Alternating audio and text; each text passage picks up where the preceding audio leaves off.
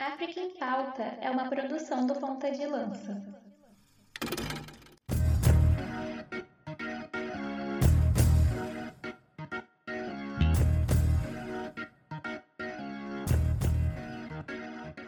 Atenção, pontas de lança! Começa agora o África em Pauta, a ponta da lança da informação sobre o continente mãe. No África em Pauta, você se informa sobre política, economia, esporte, cultura e, por que não, fazer um resgate histórico e geográfico do continente onde a vida nasceu. Chegamos para o África em Pauta de número 55, né? África em Pauta de número 55. Estamos quase chegando. Isso no mês de aniversário do Ponta de Lança, hein?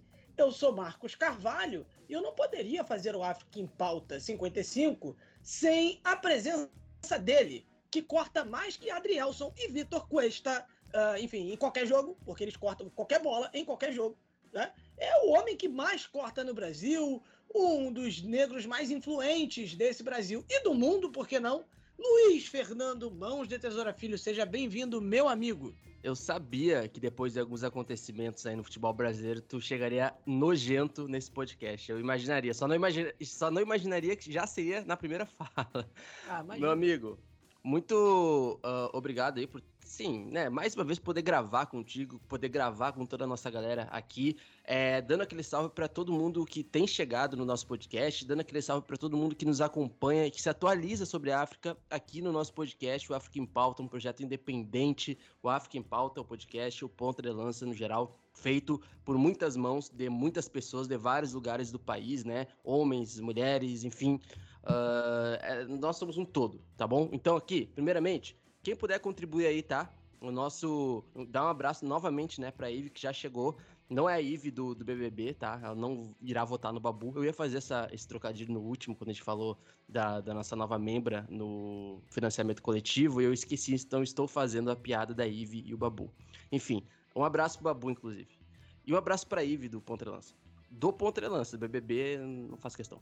Enfim, ó, quem quiser fazer que nem a Ive uh, aqui do podcast, do financiamento coletivo, vai no plano Tomás Sankara, tá? A partir de 10 reais entra nos nossos grupos e a partir de 15 reais também uh, no plano Rainha Enzinga entra nos nossos grupos e pode garantir aí ou ser sorteado com alguma coisa que a gente coloca nos nossos planos, beleza? E lá no WhatsApp a gente sempre troca várias ideias sobre África, sobre política, sobre futebol, fica zoando também memes africanos, brasileiros, troca várias ideias porque a gente tem professor lá, a gente tem estudante, a gente tem várias pessoas que fazem várias coisas. Então, tá na descrição aqui se quiser ser um apoiador ou enviar um pix, contato pontadelanca.gmail.com, que é a nossa chave pix e também é o nosso contato de e-mail, né, Marcos? E, Marcos, eu vou deixar para ti lembrar, né, porque a gente teve pessoas muito importantes que a gente, pô, é muito fã, que indicou o último episódio nosso, histórico, inclusive, sobre o Sudão, que teremos atualizações aqui também com a Camila Zambo no primeiro bloco sobre o Sudão. Mas a gente teve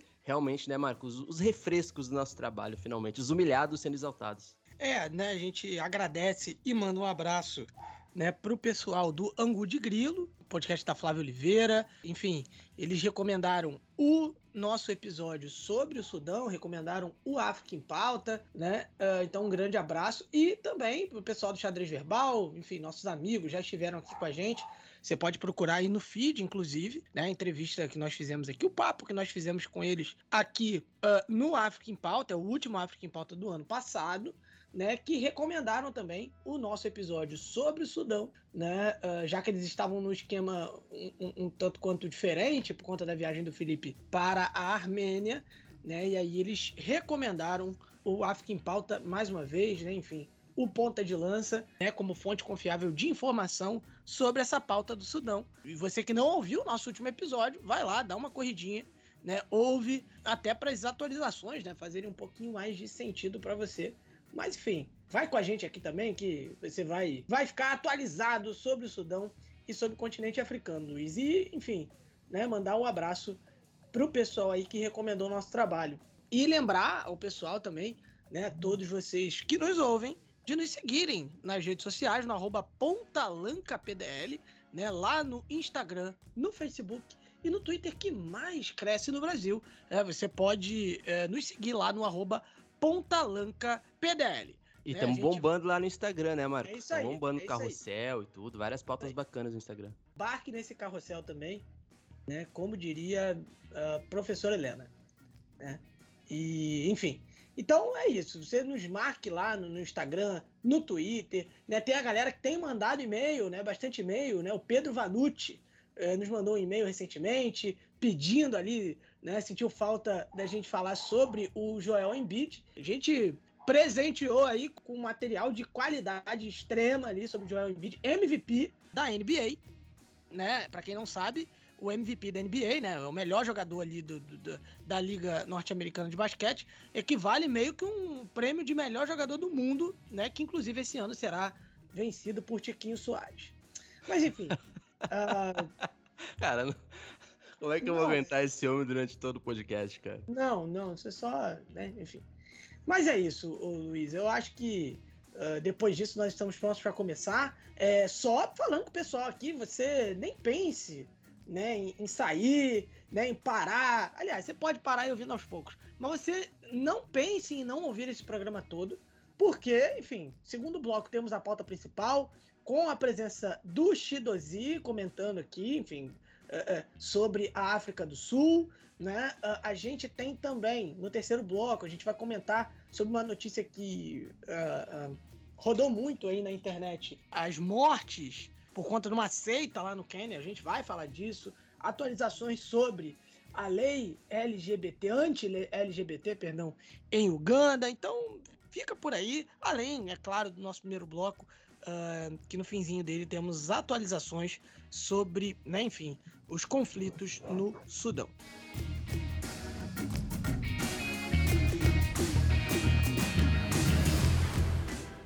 Bom, vamos começar uh, ah, para as nossas notícias e talvez você esteja ouvindo um cachorro latindo ao fundo, mas você sabe que a vida do podcaster com sérias restrições alimentares não é fácil. Por isso, por isso, né, doe, né, enfim, faça o seu pix para a ponta de lança, torne-se um apoiador uh, para que eu não precise mais repetir essa frase. É, enfim, Luiz, a gente vai começar de uma notícia mais geral sobre o continente africano, uh, que até eu acho que é, aponta, inclusive, para a importância do podcast do África em Pauta. Né? Porque muita gente pode parar para pensar assim: ah, por que é importante a gente abordar o continente africano? Por que é importante um podcast de notícias sobre o continente africano? Vamos lá, enfim, modéstia à parte, o África em Pauta é o maior podcast, não só em duração, mas é o maior podcast exclusivamente sobre o continente africano no Brasil. Mas enfim. Se não gostou, morde as costas, já diria o é, grande imperador. Se não gostou, dá mais 11 de acréscimo. É, mas enfim, a gente vai falar né, das previsões que mostram que a África está projetada para se tornar a região de crescimento mais rápido globalmente. Né? Então, assim, inclusive ultrapassando a Ásia, né, de acordo ali com o um novo relatório da Fundação Mo Ibrahim. É, inclusive, é relatado que seis das dez economias de crescimento mais rápido em 2023 são de países africanos. O continente africano tem uma população aí de cerca de 1, de mais, né, de 1,4 bilhão de pessoas, né? E a área de livre comércio continental africana, né? Por exemplo, e a gente abordou isso, por exemplo, no nosso episódio que a gente falou sobre a cúpula da União Africana, a participação do Vinícius Assis, né, correspondente é, do Grupo Globo e de tantos outros jornais no continente africano. Tá? E a gente abordou um pouquinho sobre essa área de livre comércio continental africana. Ela supera, inclusive, o mercado único da União Europeia, o acordo Estados Unidos, México, Canadá e o Mercosul combinados, amigos. Não sei se tá bom para você. É, o relatório né, baseado no Departamento de Assuntos Econômicos e Sociais das Nações Unidas, destaca que a África é o continente mais jovem do mundo, né, ou seja, você vai ter mais gente é, em idade é, é, é né, econômica, né, idade ativa para trabalho, agora me fugiu o termo técnico de fato, mas assim, pessoas em idade produtiva, né, vamos dizer assim, é, você vai ter a, África né, com pessoas aí por mais tempo, assim. Né? E, e é a única região cuja população crescerá significativamente a partir de 2060. É, inclusive, a população da África já é o dobro né, da Europa.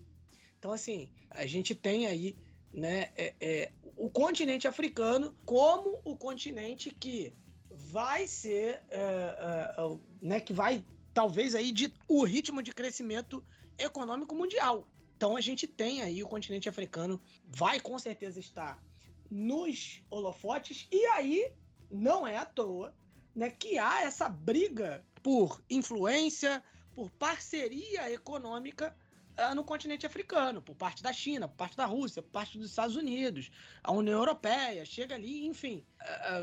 Continente africano é rico em recursos minerais e, e, que inclusive são essenciais para tecnologias renováveis e de baixo carbono. Né? Então temos aí né, uma notícia interessantíssima nesse aspecto econômico do continente africano e que mostra, né, Luiz, uh, que a gente aqui não está falando do continente africano porque a gente é exótico. Exatamente, Marcos. A gente, inclusive, Marcos, para complementar essa questão das influências, é, da questão das mudanças climáticas, da Europa se interessando no continente africano dentro daquela economia global verde, como estão chamando, Agenda 2030. Quem quiser saber mais sobre isso, a gente tem um podcast do A Influência dos Estados Unidos na África. Foi né, a última viagem da Kamala Harris a alguns países africanos. A gente falou muito é, quais são os objetivos, digamos assim, dos Estados Unidos e de vários países europeus na África, né? É, principalmente pensando em recursos naturais, né? Tanto é que o próprio relatório fala que não há uma economia global verde no mundo sem os recursos naturais da África, que representam 30%, 30% das reservas minerais do mundo. Então, Marcos, como tu disse, a gente não está falando só porque a gente é clubista aqui. A gente está falando porque, de fato, é, é, é nítido né, o, o, os rumos que o planeta Terra está tomando e para um rumo minimamente uh, renovável e um minimamente próspero, a África não pode ficar de fora.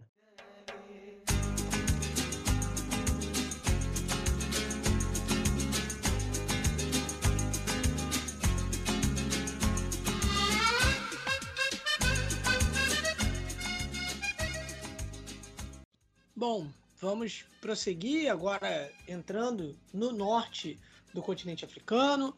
Uh, a gente vai falar uh, lá sobre o Egito, Luiz, já que uh, jornalistas da Al Jazeera, Hisham Abdelaziz, foi libertado após quatro anos.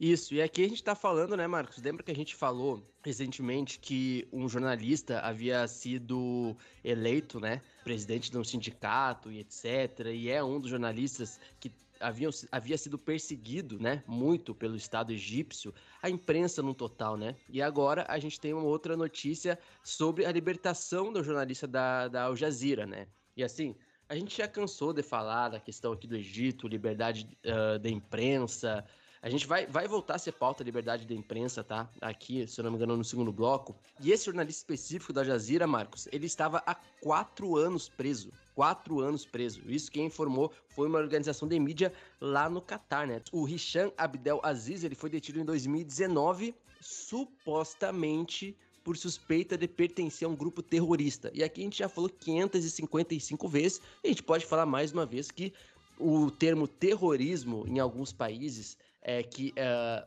como é que eu posso dizer, restringem as liberdades individuais de expressão, pode ser qualquer coisa. O terrorismo, o termo terrorismo pode ser o que o governo quiser, tá? E no Egito, normalmente costuma ser assim. Terrorismo, às vezes, é protestar contra o governo. Assim como vários outros países fora do continente africano, tá? Ele chegou a ser posteriormente libertado e depois foi preso é, novamente, Marcos. Aí a emissora lá do Catar citou a família de Aziz, né, falando que ele estava de volta em casa e que já está em Cairo. E aí lembrando, o Hisham Abdel Aziz, ele é um dos vários funcionários da Al Jazeera que foram presos no Egito, Marcos, desde que o, o Abdel Fattah al-Sisi chegou ao poder em 2013. Ou seja, é uma questão bastante enviesada, né? Em julho, Marcos, de 2013, o então presidente Morsi, né, foi derrubado, como a gente já tinha falado, pelos militares. Aí entra o Alcice e vários grupos de direitos humanos, né, dizem que desde então dezenas de milhares de pessoas foram presas em uma repressão a essa dissidência, né? Muitos desses jornalistas sendo acusados, Marcos, de ligação com o movimento islamita Irmandade Muçulmana, que a gente já citou aqui diversas vezes. essa Irmandade Muçulmana que o Egito acusou de apoiar a Al Jazeera. Então veja como as coisas estão entrelaçadas e as justificativas, digamos assim, para essa prisão bastante enviesada do jornalista, tá bom? O Abdel, o Abdel Aziz foi preso no aeroporto do Cairo ao chegar no Catar, onde ele estava baseado, né? Então ele estava a caminho para ver a sua família, uh, acabou sendo preso, mas agora já está uh, em Cairo também, Marcos. Para finalizar, o Comitê para Proteção dos Jornalistas, o, CPJ dos Estados Unidos, disse que o Abdel Aziz havia sido acusado de pertencer não só a um grupo é, terroristas, mas uh, os relatórios dizem que uh, as justificativas para a prisão dele eram bastante infundadas e etc. E que principalmente essa é uma característica, Marcos, é, de algumas prisões no Egito. Muitos desses presos políticos, principalmente, ou jornalistas, ficam lá esperando julgamentos e acabam adoecendo na prisão, e muitos até acabam falecendo na prisão, esperando é, um julgamento, etc., e por más condições também de saúde e de higiene no sistema carcerário. A gente está falando de pessoas que, em tese, não foram, acus... não foram é, incriminadas, foram incriminadas, foram acusadas, mas não foram, é, digamos que, julgadas ainda. Então é isso, Marcos. Lembrando também que o Barra Eldin Ibrahim e o Rabi El Sheikh foram presos em 2020 também e 2021, respectivamente, e ainda estão detidos no Egito. Então, um dos principais jornalistas da Al Jazeera acabou sendo solto no Egito, mas existem outros diversos jornalistas que estão sendo basicamente presos políticos no Egito. Essa é uma pauta que a gente volta e meia fala, mas, enfim, é sempre bom reiterar.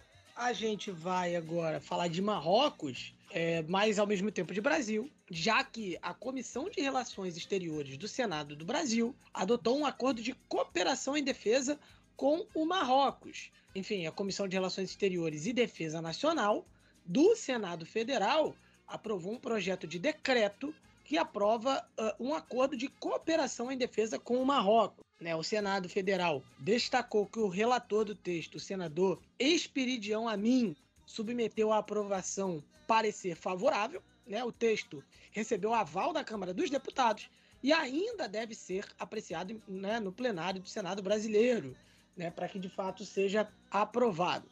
Né, Marrocos e Brasil assinaram um acordo de cooperação em junho de 2019 né, para cooperar em setores relacionados à defesa, incluindo aí também treinamento militar, exercícios militares conjuntos e troca de informações de defesa. É, enfim, o Brasil ele tinha uma participação né, em negócios no continente africano né, uh, no início né, ali de, dos anos 2000, uh, mais voltada né, para a área de construção civil, enfim, educação, é, alimentação, é, agropecuária, etc. É, mas de uns tempos para cá, principalmente depois do né, que, que assumiu é, o governo uh, Jair Bolsonaro, o Brasil passou a buscar em África a atuar uh, muito no mercado de defesa, que, diga-se de passagem, o Brasil está muito longe, é, com todo respeito, né, enfim, de França e Rússia, por exemplo, é, nesse quesito uh, de defesa, digo, né, enfim, na, na liderança é, desse setor no continente africano, né, na liderança de influência nesse setor no continente africano. A própria França tem ficado para trás é, com relação à Rússia, mas é, esse acordo aí que já foi assinado em 2019 vai para frente com o Marrocos, né, que, Luiz, não tem só esse acordo com o Brasil, não, né? Vem buscando outros parceiros também, países bem importantes é, com relação, até para se preparar com relação a ameaças uh, de terrorismo e etc.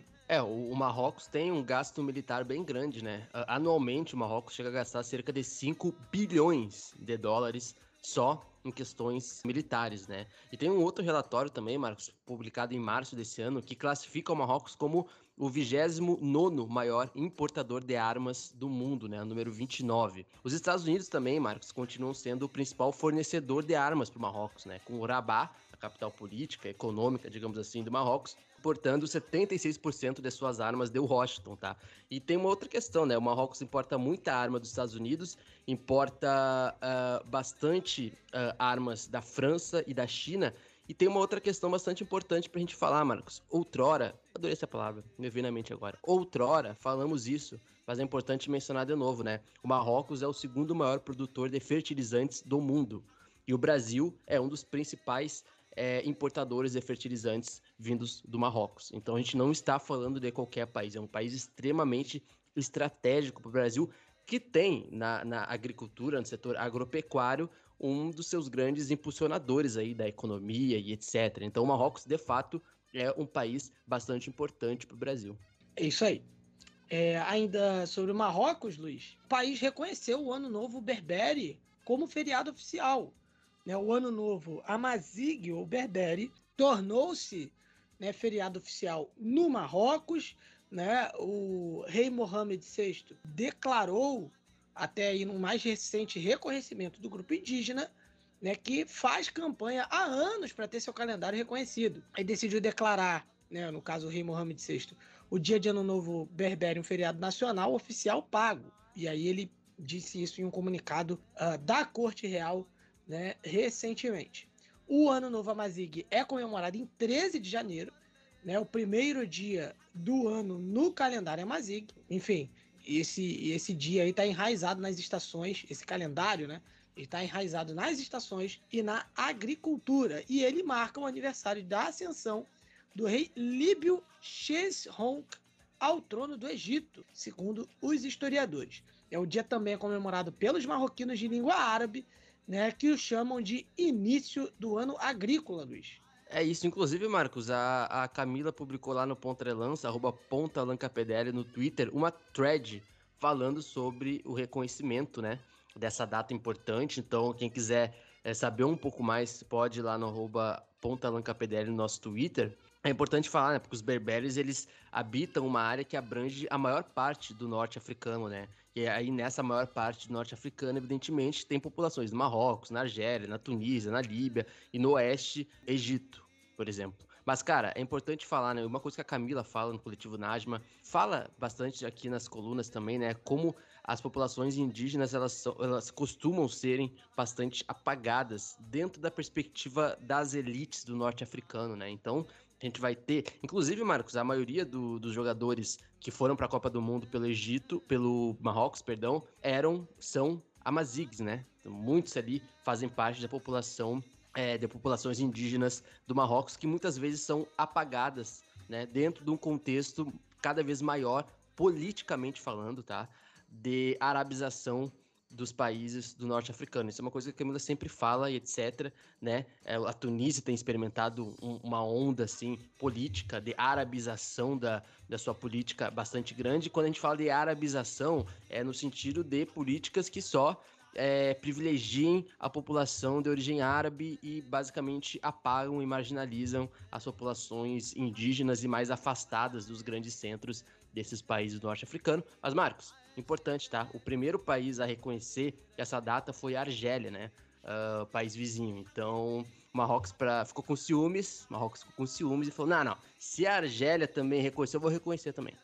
E falando em Argélia, Luiz, pauta polêmica, né? Os sarauis apontam ali envolvimento da Polisário, da Frente Polisário, da Argélia, né, também em desvio de combustível, né, em Tindolf, né? Eles continuam a condenar as condições desumanas nos campos de Tindolf, enquanto a Frente Polisário e o seu principal patrocinador, no caso, é né, a Argélia, a Argélia é a principal parceira da Frente Polisário, né, ali no Saara Ocidental, a gente tem episódio falando sobre isso, né, que é uma, uma região é, num território né, que hoje o Marrocos é, declara soberania, e, enfim, é uma nação que tenta ali a sua independência, digamos assim, né, que ainda não foi reconhecida uh, por muitos países. Isso muito em resumo. Né? E aí a gente já abordou aqui essas questões, né, enfim, da questão da autoafirmação do povo salari,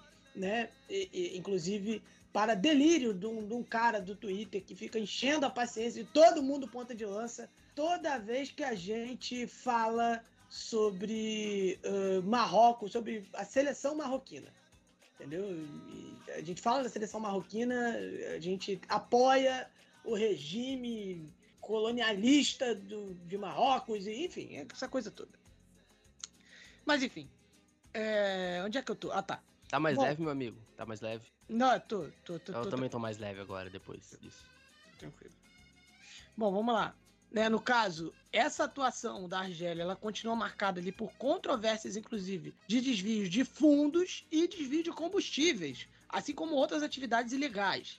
Né? O Sahel 70, que é um meio de comunicação Sauari, informou que um grupo de jovens interceptou essa semana um caminhão-tanque que transportava mais de 40 toneladas de combustível com destino à Mauritânia. A reportagem também acusou os altos dirigentes da Frente Polisário de envolvimento no apoio a redes ligadas a operações semelhantes de desvios de fundos de combustível. Né? O Sahel 70 ainda citou uma fonte que, é, falando ali, né, a fonte falou sobre condição de anonimato, né, acusando o ex-chefe de gabinete do grupo separatista de envolvimento direto na supervisão das operações de contrabando de combustível do exército para a Mauritânia. Essa mesma fonte disse que, enfim, essa quantidade de combustível, né, além fora o combustível contrabandeado, seria né, de cerca de 470 toneladas. Né? A notícia ela chega em meio a sinais de divisões nos campos de Tindolf, devido às preocupações com a má gestão da liderança polisário e a má distribuição de ajuda humanitária, Luiz. Então, assim, é, existe uma luta por autoafirmação, existe uma luta por independência, mas é, temos também, né, dentro dessa própria, uh, dessa própria luta, algumas, é, entre aspas, é, contradições. Isso. É, no mês passado, Marcos, um grupo de Sarauis protestou para mostrar lá, né, é, enfim, a sua indignação por maus tratos que boa parte deles reclamam por parte da liderança da Frente Polisário, tá? E suas milícias que tem ali, né? É um lugar bastante sitiado, é um lugar com bastante tensão, né? A região de Tindolf, né, é uma região aí principal onde é, se concentra a, os, as principais células de poder aí do povo sarau, é onde se concentra o poder político do povo sarau dentro daquele território. Lembrando, né? Sempre bom lembrar, né? Porque não é, uh, não é tão importante assim para o Marrocos, digamos assim, ter Saara Ocidental como seu território só por ter, né? Evidentemente que é uma região e são terras bastante férteis para a economia do Marrocos, tem uma presença muito grande de fosfato, tem petróleo, tem tudo isso. Então nada é por acaso, entendeu? Então tem várias relações aí que, por parte do Marrocos, justifica, por exemplo, é, não deixar de anexar a população saraui ao seu mapa, né? Sendo que também a população saraui tem toda a sua identidade, né, tem, enfim, todos os seus costumes e, né, e aí aí que entra a grande questão também, né, uma das grandes questões. O Fórum dos Autonomistas de Tindolf, Marcos, que é um grupo de saraus ali, atacou recentemente o quartel-general nacional nos campos de Tindolf e incendiou um acampamento que fica situado a 200 quilômetros do quartel-general uh, administrativo, digamos assim, da Polisário. E essa não foi a primeira vez que um relatório destacou, Marcos, o desvio constante de fundos e as condições desumanas que os sarauis sofrem nos campos administrados pela Polisário, ou seja, quem deveria estar protegendo a população saraui. Num outro relatório, o organismo europeu antifraude, a OLAF, também documentou o desvio de ajuda Uh, dirigida a Sarauis entre 2003 e 2017. Em particular, também o relatório expôs o envolvimento direto da Polisário na venda de ajuda humanitária destinada a refugiados na Argélia, Mauritânia e mercados subsaarianos. Essa é uma outra questão que tem acontecido em outros cenários de guerra no continente africano. Uh, eu vou citar um outro certo momento, inclusive, do que vem acontecendo na Etiópia, que é os países, muitas vezes, que recebem ajuda humanitária né? E aí quem fica ali responsável por essa questão do dinheiro e do repasse acaba não repassando, acaba desviando esses fundos e quem deveria ser ajudado acaba não sendo ajudado. De acordo com as investigações, essa é uma, uh, digamos que, das polêmicas envolvendo a Polisário, que deveria estar protegendo, né, em tese protege, né, a população sarau em relação às influências externas, mas que tem nas costas aí essas acusações de desvio de dinheiro que deveriam ir às populações mais carentes ali do Saara Ocidental. Luiz, agora a gente vai para o Sudão, né? É, a gente vai começar falando aqui da trégua humanitária de sete dias. É, antes da gente chamar a, a participação da Camila Zambo, né, nossa colunista de norte-africano, que inclusive é, recentemente participou aí do episódio do Podnext, representando Ponta de Lança, falando sobre o Sudão, tá? Então vocês procurem lá o último episódio do uh, Podnext, uh, né? Agradecendo, mandando um abraço aí pra galera do Podnext, o JP, o Gustavo, enfim, que sempre tem um carinho muito, muito grande com Ponta de Lança, né? Enfim, já nos é a terceira vez que a gente participa lá com eles e é sempre muito bem tratado, muito bem recebido. Né? Então, um abraço pessoal do Podnext. Vocês podem também uh, acompanhar lá a participação da Camila Zambo representando o Ponta de Lança. Mas enfim, Luiz, uh, temos aí uh, as partes em conflito concordando com uma trégua humanitária de sete dias, né? os líderes rivais eles concordaram com cessar-fogo, né? Uh, isso foi divulgado é, pelo Ministério das Relações Exteriores do Sudão do Sul na terça-feira, que inclusive não foi anexado de novo, né, Luiz? Depende. Segundo o jornalismo brasileiro, uh, o Sudão do Sul nem existe. É o Grande Sudão ainda, tal como no século XX. Enfim. É, e aí, ô, ô, Luiz, tem também a, a situação de que o Sudão do Sul vem tentando mediar esse conflito, né? Olha, olha que situação. É, o Sudão do Sul tá mediando, né? Com o Salva Kiir, principalmente na imagem do presidente é, do Sudão do Sul, né? E aí, vamos lá. O, o, o acordo, Marcos, ele ocorreu depois que o presidente, né, do, do Sudão do Sul, Salva Kiir, conversou por telefone com Abdel Fattah al-Burhan, que é o comandante, né, e chefe das Forças Armadas do Sudão, a SAF, não é o Botafogo, tá? E o Mohamed, essa, essa aqui não, não podia não deixar de é falar. Foi boa. Foi boa. E o Mohamed, e o, inclusive, Marcos, o, o, conversou também com o Mohamed Randan Dagalo, né? Que é o grande opositor, né? O, enfim, que tá no meio disso daí tentando dar o golpe. Inclusive, quem quiser, ouça o último episódio sobre a tentativa de golpe no Sudão e compartilhe o nosso carrossel lá no Instagram falando sobre o golpe no Sudão, tá bom? O Salva Kiir, Marcos, ele também instou a diminuir a escalada e também nomear representantes para as negociações de paz a serem realizadas em um local acordado. O famoso vamos ali na esquina resolver isso daí. Marca aí onde a gente vai, nem na escola, sabe? Marca lá no final, é quase isso. Mas o Abdel Fattah al-Burhan e o Remedit, né, que é o apelido do Mohamed Hamdan Dagalo, né, o grande opositor que tem tentado dar o golpe, né, pelas FARA, a milícia reconhecida, até mesmo pelo Estado é, no Sudão. Eles fizeram um princípio, Marcos, de acordo de a partir do dia 4 de maio, agora da última quinta-feira, até 11 de maio, né? De uma quinta-feira do dia 4 até outra quinta-feira do dia 11 de maio. Eles também concordaram em nomear seus representantes para as negociações de paz. Isso foi o que o comunicado falou.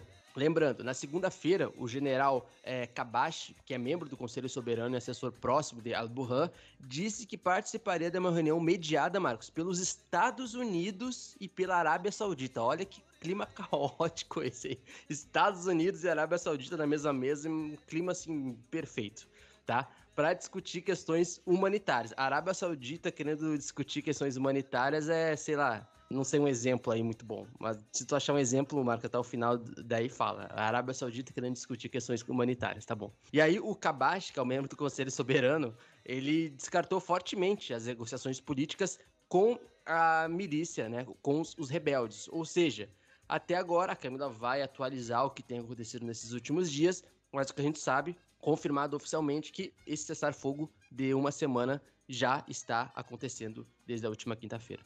A Arábia Saudita discutindo é, questões humanitárias, não sei, certos times reclamando de arbitragem. Enfim.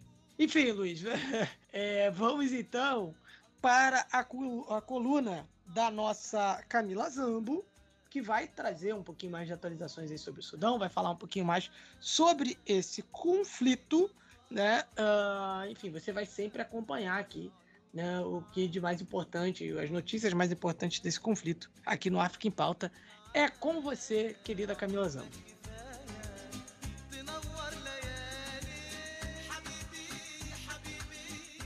Estamos a uma semana de completar um mês de conflito no Sudão. Desde o começo tem tido algumas movimentações, né, uh, ah, para evitar que esse conflito se alastre, se amplie muito. Mas até agora nenhuma foi bem sucedida. No entanto, hoje, domingo, 7 de maio, tem duas movimentações acontecendo.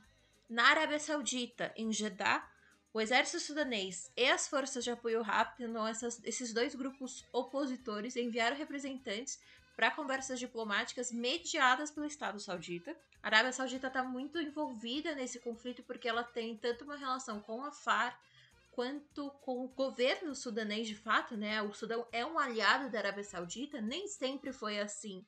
Uh, pelo apoio do Sudão há um, há um tempo atrás ao Iêmen, mas esse cenário mudou de uns tempos para cá e a Arábia Saudita é um grande aliado do governo sudanês. Uh, o Martin Griffiths, que é o representante da, da Assembleia Geral da ONU, foi enviado para essa reunião, então tem o mundo inteiro está assistindo, né?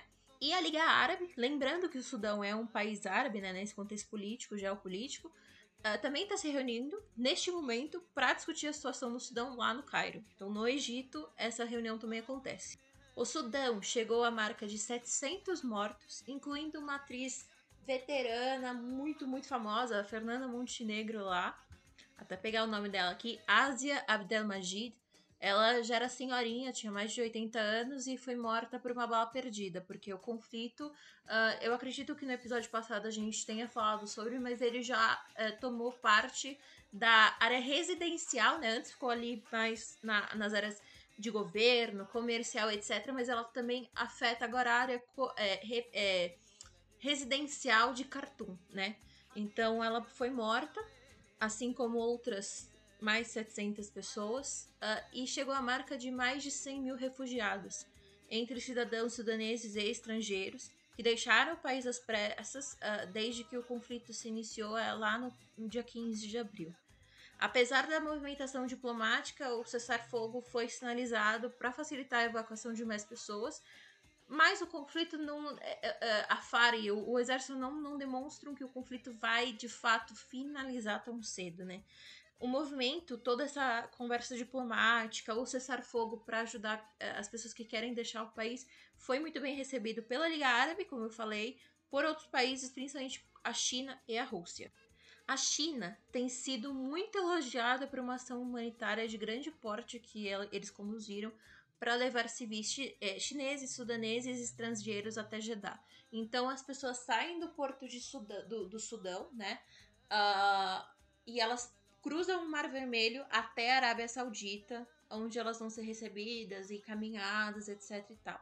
Por que eles foram elogiados? Porque eles tiveram muita atenção e cuidado com os passageiros, inclusive no que diz respeito à alimentação. Todos os alimentos, né, e as, é, é, sucos, vitaminas, o que quer que tinha ali, uh, eram halal, né? E o que é halal? É, são alimentos que são permitidos para o consumo de muçulmanos de acordo com a jurisprudência islâmica.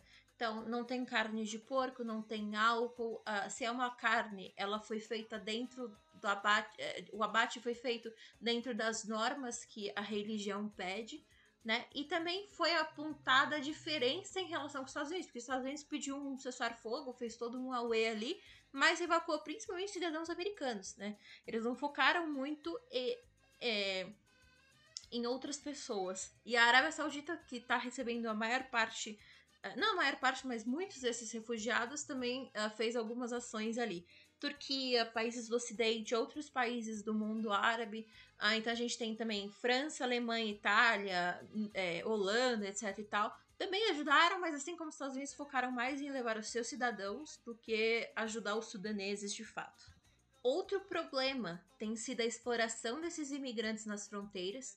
No Egito, por exemplo, tem famílias que estão sendo cobradas cerca de 400 a 600 dólares por empresas de transporte para cruzar a fronteira. É, não é um trajeto lá muito fácil, mas assim, às vezes é curto, então o preço é muito absurdo. É, acomodação não tem fácil, atendimento médico também não, e, e, quando as pessoas encontram os preços também são muito exorbitantes. Os hotéis também uh, subiram muitas taxas, então além de ter que já fazer esse trajeto, né, sair do país e ir para outro, às vezes as famílias não têm nem uh, dinheiro para pagar tudo isso. E aí diversos grupos humanitários estão buscando ajudar esses imigrantes, né, que buscam uh, refúgio no Egito, junto da ONU, né, ou a Acnur, que é aquela agência da ONU para refugiados, uh, visto que além dos preços de tudo que eu falei agora, o de uma, dos mantimentos ainda estão mais caros naquela é, região ali da fronteira. e é necessário visto para entrar no Egito. Né? Então tem muitos grupos ali que estão oferecendo comida e água para quem faz esse trajeto e pedindo que a população egípcia os acolha, uh, já que tem um senso ali de meio que rivalidade entre os países. É também preciso lembrar que uh, o Egito passa por uma grave situação financeira, a gente já falou sobre isso algum tempinho atrás, mas é sempre bom lembrar. Altíssima dívida externa, galopante inflação uh, e a maior parte da população não tem condição, é, condição financeira de ajudar. Então, uh, às vezes não é que as pessoas não querem ajudar, elas simplesmente não conseguem, né? O governo até tenta ensaiar mudar o status de quem tá vindo do Sudão e para recebê-los não mais como imigrantes, mas como refugiados, e eles ficariam naqueles campos bem, bem padrão ONU para específico para essa população. Uh, mas o controle nas front na fronteira, especialmente ali na, na região de Argen e é, Wadi Halfa, que é, é no Sudão ainda, mas já é ali no, no Egito, uh, eles estão fazendo um controle muito, muito próximo para evitar que a situação escale para uma crise migratória, justamente porque eles não têm aporte de segurança nem financeiro para arcar com tudo isso. Então, tem um consulado na região, se eu não me engano, fica em Wadi, é, Wadi Haifa. É, eles estão emitindo visto para homens entre 17 e 49 anos, enquanto mulheres, idosos e crianças podem fazer o trajeto e são encaminhadas por grupos especializados, principalmente ali a Cruz Vermelha uh, do Egito, para aguardar o restante da família em centros ou em abrigos. O processo, e esse é o grande problema, é que é um processo muito lento, que leva dias, então as pessoas ficam ali como eu falei, sem mantimento, sem um local adequado para colher, até conseguir essa liberação, né? Então, só no Egito já são 16 mil pessoas, 20 mil no Chad, que também faz, é, faz fronteira com o Sudão, ah, e que já tem uma população de cerca de 400 mil sudaneses que fugiram em outros momentos para lá, e, uma, e mais ou menos 4.700 foram para a Etiópia, que também é ali pertinho. E aí tem sempre aquela pergunta: isso vai se resolver cedo? Infelizmente, nem os sudaneses têm essa perspectiva. Uh, os oficiais temem que a guerra tome todo o território ocidental do Sudão, principalmente após um saque recente de milhares de armas do arsenal da polícia de Geneína. Então, Geneína fica ali nessa, justamente nessa porção ocidental. Na semana passada, um confronto violento entre as FARC e o exército sudanês deixaram mais de 90 mortos e uma grande destruição na área. E além disso, começou um conflito político com outras, outros grupos. Então, o exército sudanês acusou a tribo Massalit, que é uma etnia não árabe, de ajudar as forças paramilitares a cessarem esse depósito de armas da polícia. Uh, o que foi rapidamente negado, claro, pelo líder dessa, dessa tribo, que é o Mohammed Hassaballah. O líder de outro grupo étnico, que chama Gamar, é, o Abkar Alton, alertou que a situação pode escalar para o conflito generalizado em Darfur, uh, dada a mobilização né, de diversos grupos, milícias, etc. Tal, nessas áreas que são controladas pelas FARC, uh, que estão mais ou menos ali no leste de Niala, que é também tudo nessas regi nessa região ocidental, mas fica um pouco mais ao sul de Darfur e mais próximo de Geneína, que é onde uh, esse arsenal ficava e agora está sendo controlado pelas FARC. Além do conflito civil, então, os sudaneses também se sentem obrigados a fugir da opressão dessas tribos árabes. Liga... Algumas são ligadas ao exército, né? Porque um exército, a elite ali do Sudão é mais árabe, arabizada. E outras têm uma parceria, uh, né? Em função de interesses com as FARC. Então, elas estão ligadas às duas forças e elas aproveitam esses vácuos deixados em determinadas áreas do país para aterrorizar os civis. Então, tem muito saque, muito assalto, etc e tal. Muitas pessoas estão preferindo se arriscar com suas famílias, sair do Sudão para buscar refúgio em outros estados, como eu falei, vizinhos que você nem sabe se você vai conseguir uh, um acolhimento de fato, né, algo decente, ou se você vai ter dinheiro para com tudo isso, porque a maioria não tem, que deixa tudo em casa e só sai. Uh, e eles ficam à mercê desses grupos violentos. Então, uh, é, é, muito difícil pensar numa resolução quando agora está envolvendo outros grupos também. E mesmo quando há um cessar-fogo, né, que já foi anunciado alguns aí ao longo dessas semanas, é, ainda tem tiroteio e bombardeio, principalmente na capital, né, que é Khartoum. Então, muito difícil pensarmos numa solução a curto prazo, imagina longo. E como não só de más notícias o norte da África funciona, é, no dia 3 de maio, quarta-feira, o governo marroquino anunciou que o Yenayer, que é o Ano Novo Amazir, é, foi reconhecido como um feriado nacional. Então, junto com o 1 de janeiro, que é uh, de acordo com o calendário mais ocidental, né, usado no ocidente, e é o Fatih Muharram, que é o primeiro dia do ano segundo o calendário islâmico, que já vai ser em outra, outra data. É, agora são três anos novos, anos novos reconhecidos pelo Marrocos. O Marrocos não é o primeiro país a fazer isso, o primeiro foi a Argélia, lá em 2017. É, mas é um passo muito importante. Por quê? Porque há décadas a população amazigh do Marrocos, que é gigante, é uma grande parte da população, cerca de 70% do povo marroquino hoje se identifica como amazigh, é, vem lutando por esse reconhecimento. E o amazigh, é, os amazigh, é um, eles são um povo indígena do Marrocos, né? É a população indígena do Marrocos. E de todo o Maghreb. Então a gente pegar a Mauritânia, a Sara Ocidental, Argélia, Tunísia, Líbia, Siwa, que é ali no oeste do Egito, até partes do oeste centro-africanos como Mali, Níger, Burkina Faso, etc., também tem essas populações. Então é uma população indígena reconhecida por outras instituições, outros povos da África, é, do Brasil, então eles vão em muitos congressos é, voltados para povos indígenas, pela ONU, etc. Várias instituições, inclusive internacionais, reconhecem o povo Amazigh como um povo indígena do norte da África, né, e outras regiões ali próximas. Então, é, é um passo muito grande, pensando em como a, a população é, ela é mais segregada, apesar de ser a maior a maioria, né? É porque o governo está ali muito no eixo árabe. Então, o ano para o povo Amazigh é 2.973, então eles estão bem na frente da, da gente. E é uma celebração de quando o faraó líbio, Shikshak I, espero ter falado corretamente, egípcios, por favor, não me matem, ascende ao trono né, egípcio.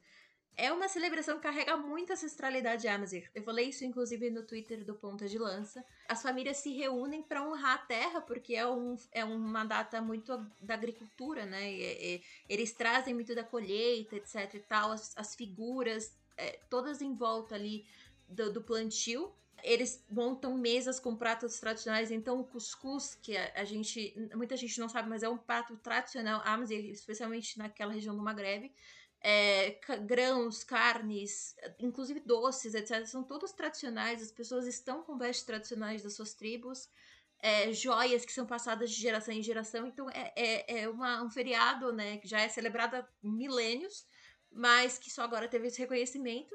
Que traz muito do povo Amazigh. Então, eu acho que quem quiser entender um pouco mais, procura sobre o Yenayer, é, que vai ver muito dessa da beleza, das, da, das cores da, desse povo.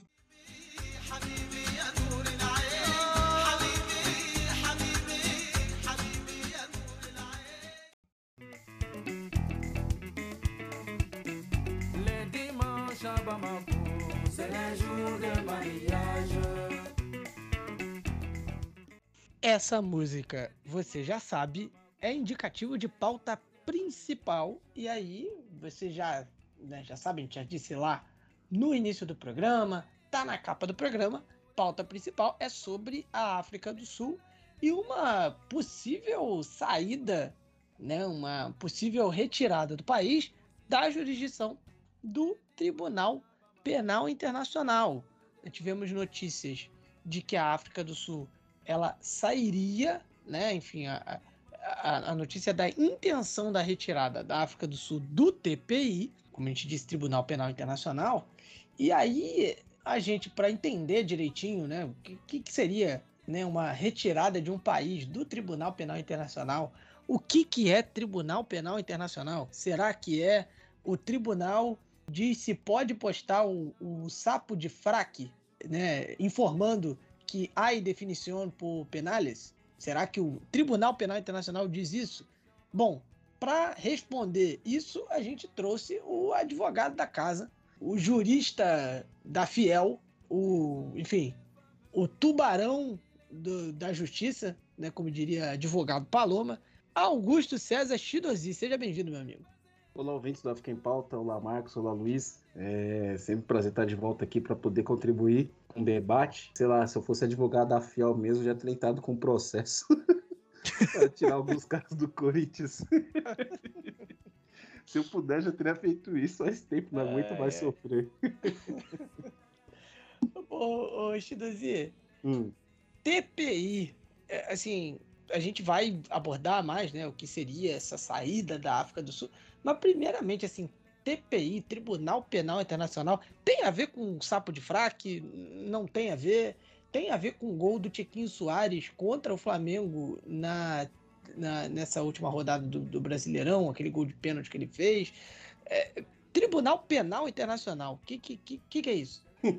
Olá, ouvintes. Então, vamos, vamos por partes, né? Primeiramente, vamos explicar o que é um TP, o TPI. O TPI é a sigla de Tribunal Penal Internacional, né? Corte Criminal Internacional, enfim. Ela tem sede em Haia, na Holanda, e ela é especializada para julgar indivíduos que cometeram crimes contra a humanidade. Então, crimes com, contra a humanidade, por exemplo, crimes de genocídio, crimes de guerra, crimes de agressão, é, crimes contra a humanidade. Então, então a gente está falando de crimes de guerra, é, limpeza étnica, enfim, crimes cujo, a, cuja vítima seja a humanidade como um todo, um grupo étnico, um grupo socio, sociocultural, enfim. Né? Então, é pra, foi com esse intuito que o Tribunal Penal Internacional foi criado para julgar indivíduos e ele atua como uma, na questão da complementariedade. O que, que eu quero dizer com isso? O Tribunal Penal Internacional ele só age quando, se provocado e ficar constatado que os órgãos nacionais de justiça não estão aptos para julgar ou se recusam a julgar o caso.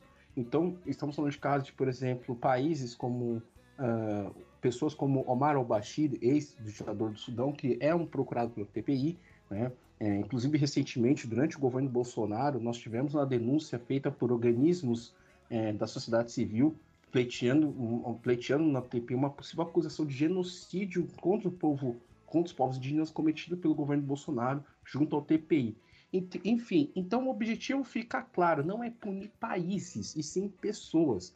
E existe uma, essa confusão, Marcos, com o, a Corte Internacional de Justiça. Então vou tentar explicar mesmo as diferenças entre essas duas, tá?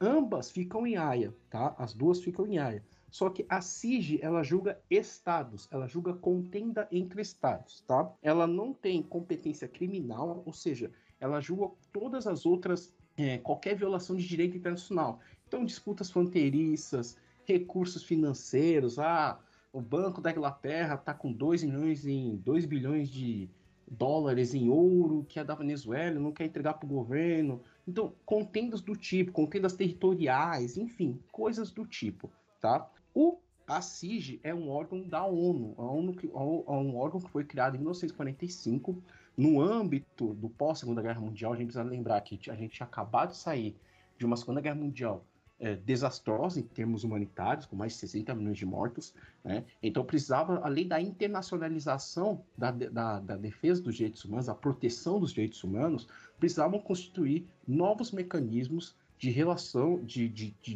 de, resolução de contendas entre estados para que evitasse que esse tipo de tragédia pudesse repetir novamente.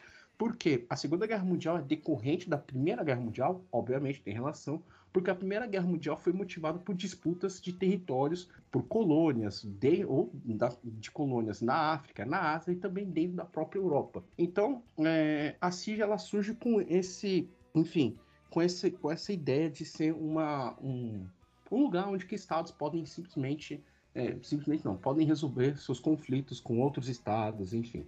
Né? Então ela serve como com esses dois, com essas duas funções. Ela tem, ela tem a função de julgar contêineres entre estados e também tem o poder de ser um órgão consultivo para outros organismos da ONU e tal. Então a CIG é o principal órgão de justiça, se eu posso dizer assim, das Nações Unidas. Já o TPI, ele não faz parte da ONU, tá? O Tribunal Penal Internacional foi criado em 1998, né, através do Estatuto de Roma, que o instituiu, tá? Então ele não tem uma correlação com a ONU, mas tem uma cooperação muito grande com a ONU. Mas ele serve, é, foi criado exclusivamente para julgar casos envolvendo violação de direitos humanos, crimes contra a humanidade. Então, ele serve para julgar pessoas. Então, acho que essa é a grande diferença, porque há uma confusão enorme, porque ambos ficam em área, então você é homicídio, você pensa que ah, vai julgar o Estado, o agressor tal. É, não, cada caso é um caso. Então, eles, o TP ele julga pessoas acusadas de crimes contra a humanidade. É, e aí a gente tem essa. Teve essa notícia de uma possível saída é, da África do Sul do TPI, e aí é, né, a gente tem é, teve algumas manifestações contrárias a essa saída da África do Sul, pessoas dizendo que é um, era um tapa na cara das vítimas dos mais graves crimes. Tivemos também grupos fazendo apelo, né, fazendo um apelo a outros países africanos para que reafirmem o seu compromisso, ou reafirmassem né, o seu compromisso com o TPI. Por exemplo, o Centro Africano de Estudos de Justiça e Paz se manifestou né, dizendo que a intenção de retirada da África do Sul do TPI representava um retrocesso devastador para as vítimas de crimes internacionais em todo o continente africano. Então nós tivemos toda essa discussão né, causada ali por uma possível intenção da África do Sul sair do TPI, uh, ah, lembrando, como o, o disse, né, o TPI ele julga né, pessoas, né, vamos lá, CPFs, trazendo aqui para nossa linguagem, e uma pessoa que está com um mandato um mandado de, de, de, prisão pelo TPI aí é ninguém nada, ninguém menos que Vladimir Putin. Né? E teremos, em breve, a cúpula dos BRICS, aonde? Na África do Sul. Então muita gente já fez essa correlação entre Putin na África do Sul e, enfim, é, os laços da África do Sul com a Rússia e tudo mais. Então, nós tivemos né, essa, é, toda essa relação. Né? E aí, o, o Shidozi, para a gente parar para pensar, e Luiz também, né? Quais seriam, por exemplo, né, as consequências de uma saída de um país do porte da África do Sul, do, né, do, da TP, do TPI? A gente tem outros países fora do, do da, da jurisdição do TPI, é, que tipo de países geralmente né, já, já saíram do TPI? Como é que a gente pode né, analisar aí uma possível saída da África do Sul? A quem ela estaria, por exemplo, se juntando quando ela saísse do TPI? É, primeiramente, a gente precisa entender o contexto de que o, como o TPI é visto pelo continente africano como um todo. Perdão, desculpa, vamos lá de novo. Um, dois, três. Bom, a gente precisa primeiro entender como é o como o TPI é visto pelos países africanos como um todo. O TPI é, tem uma aprovação, foi ratificado, foi ratificado por maioria dos países africanos, se não me engano, 32 países africanos no momento fazem parte do TPI, mas existe uma reclamação generalizada de que o TPI ele só serve para prender pessoas do continente africano. Até porque a gente precisa lembrar, como eu falei que ele funciona num sistema de complementariedade, então temos situações em que os estados, os estados não têm condição ou simplesmente não querem julgar ou processar líderes envolvidos com casos de genocídio, enfim, é, crimes contra a humanidade. Então, alguns, alguns estados africanos levaram até o TPI para pedindo para que o TPI tomasse as devidas providências para julgar e processar essas, uh, essas pessoas, esses indivíduos. Mas existe um consenso de que o TPI ele só serve para julgar pessoas africanas. Por quê? O TPI, diferentemente da SIG, ele não tem adesão, né, a, rati a ratificação de vários países, como por exemplo países consideravelmente importantes na geopolítica mundial, como os próprios, como o próprio Estados Unidos, a Rússia, a Índia, a China, não fazem parte do TPI. E por que eu falo que isso é importante? Porque, por exemplo, no contexto envolvendo os Estados Unidos, é fato notório que os Estados Unidos cometeram abusos, violações de direitos humanos, cometeram crimes contra a humanidade nos 20 anos de guerra no Iraque e nos 20 anos que se passaram também no Afeganistão. Só que a questão é que os Estados Unidos nunca serão julgados, os indivíduos americanos, estadunidenses na verdade, jamais serão julgados pelo TPI. Então, por exemplo, os Estados Unidos não reconhece a autoridade do TPI. E existe uma lei americana, é, Marcos, chamada American Service Members, Members Protection Act, né? que tem o, o que é conhecido como a lei é, anti-AIA, protege, que garante que se algum militar americano, algum servidor, vamos dizer assim, aspas, servidor americano, militar americano, dirigente americano, né, americano quer dizer estadunidense, tá, pessoal? Que for preso por AIA, né, que for preso pelo TPI, os Estados Unidos tem o presidente tem o aval de usar todos os meios necessários para ir e resgatar aquele, aqueles é, é, servidor das mãos do TPI. Então, assim, que país no mundo tem uma lei semelhante como essa? Eu não sei se outros países têm, tá? Mas quer dizer que, em grande contexto, você pegar o mundo como um todo, nenhum país tem uma lei semelhante como a dos Estados Unidos. Os Estados Unidos se recusam a cooperar com as investigações do TPI, eles não cooperam com investigações envolvendo seus nacionais, mas eles cooperam com investigações envolvendo pessoas de outras nacionalidades. Então já teve cooperação no caso do Radovan Karadzic, teve cooperação no caso do Slobodan Milosevic, enfim, eles cooperam até, mas no que envolve, no que tange possíveis consequências e punições a seus militares e aos seus líderes, eles não toleram a participação do TPI, eles não reconhecem, tá?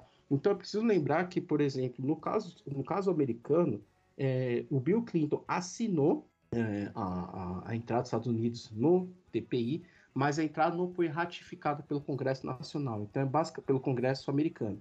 Então, basicamente, é, é, o que acontece quando você assina tratados internacionais.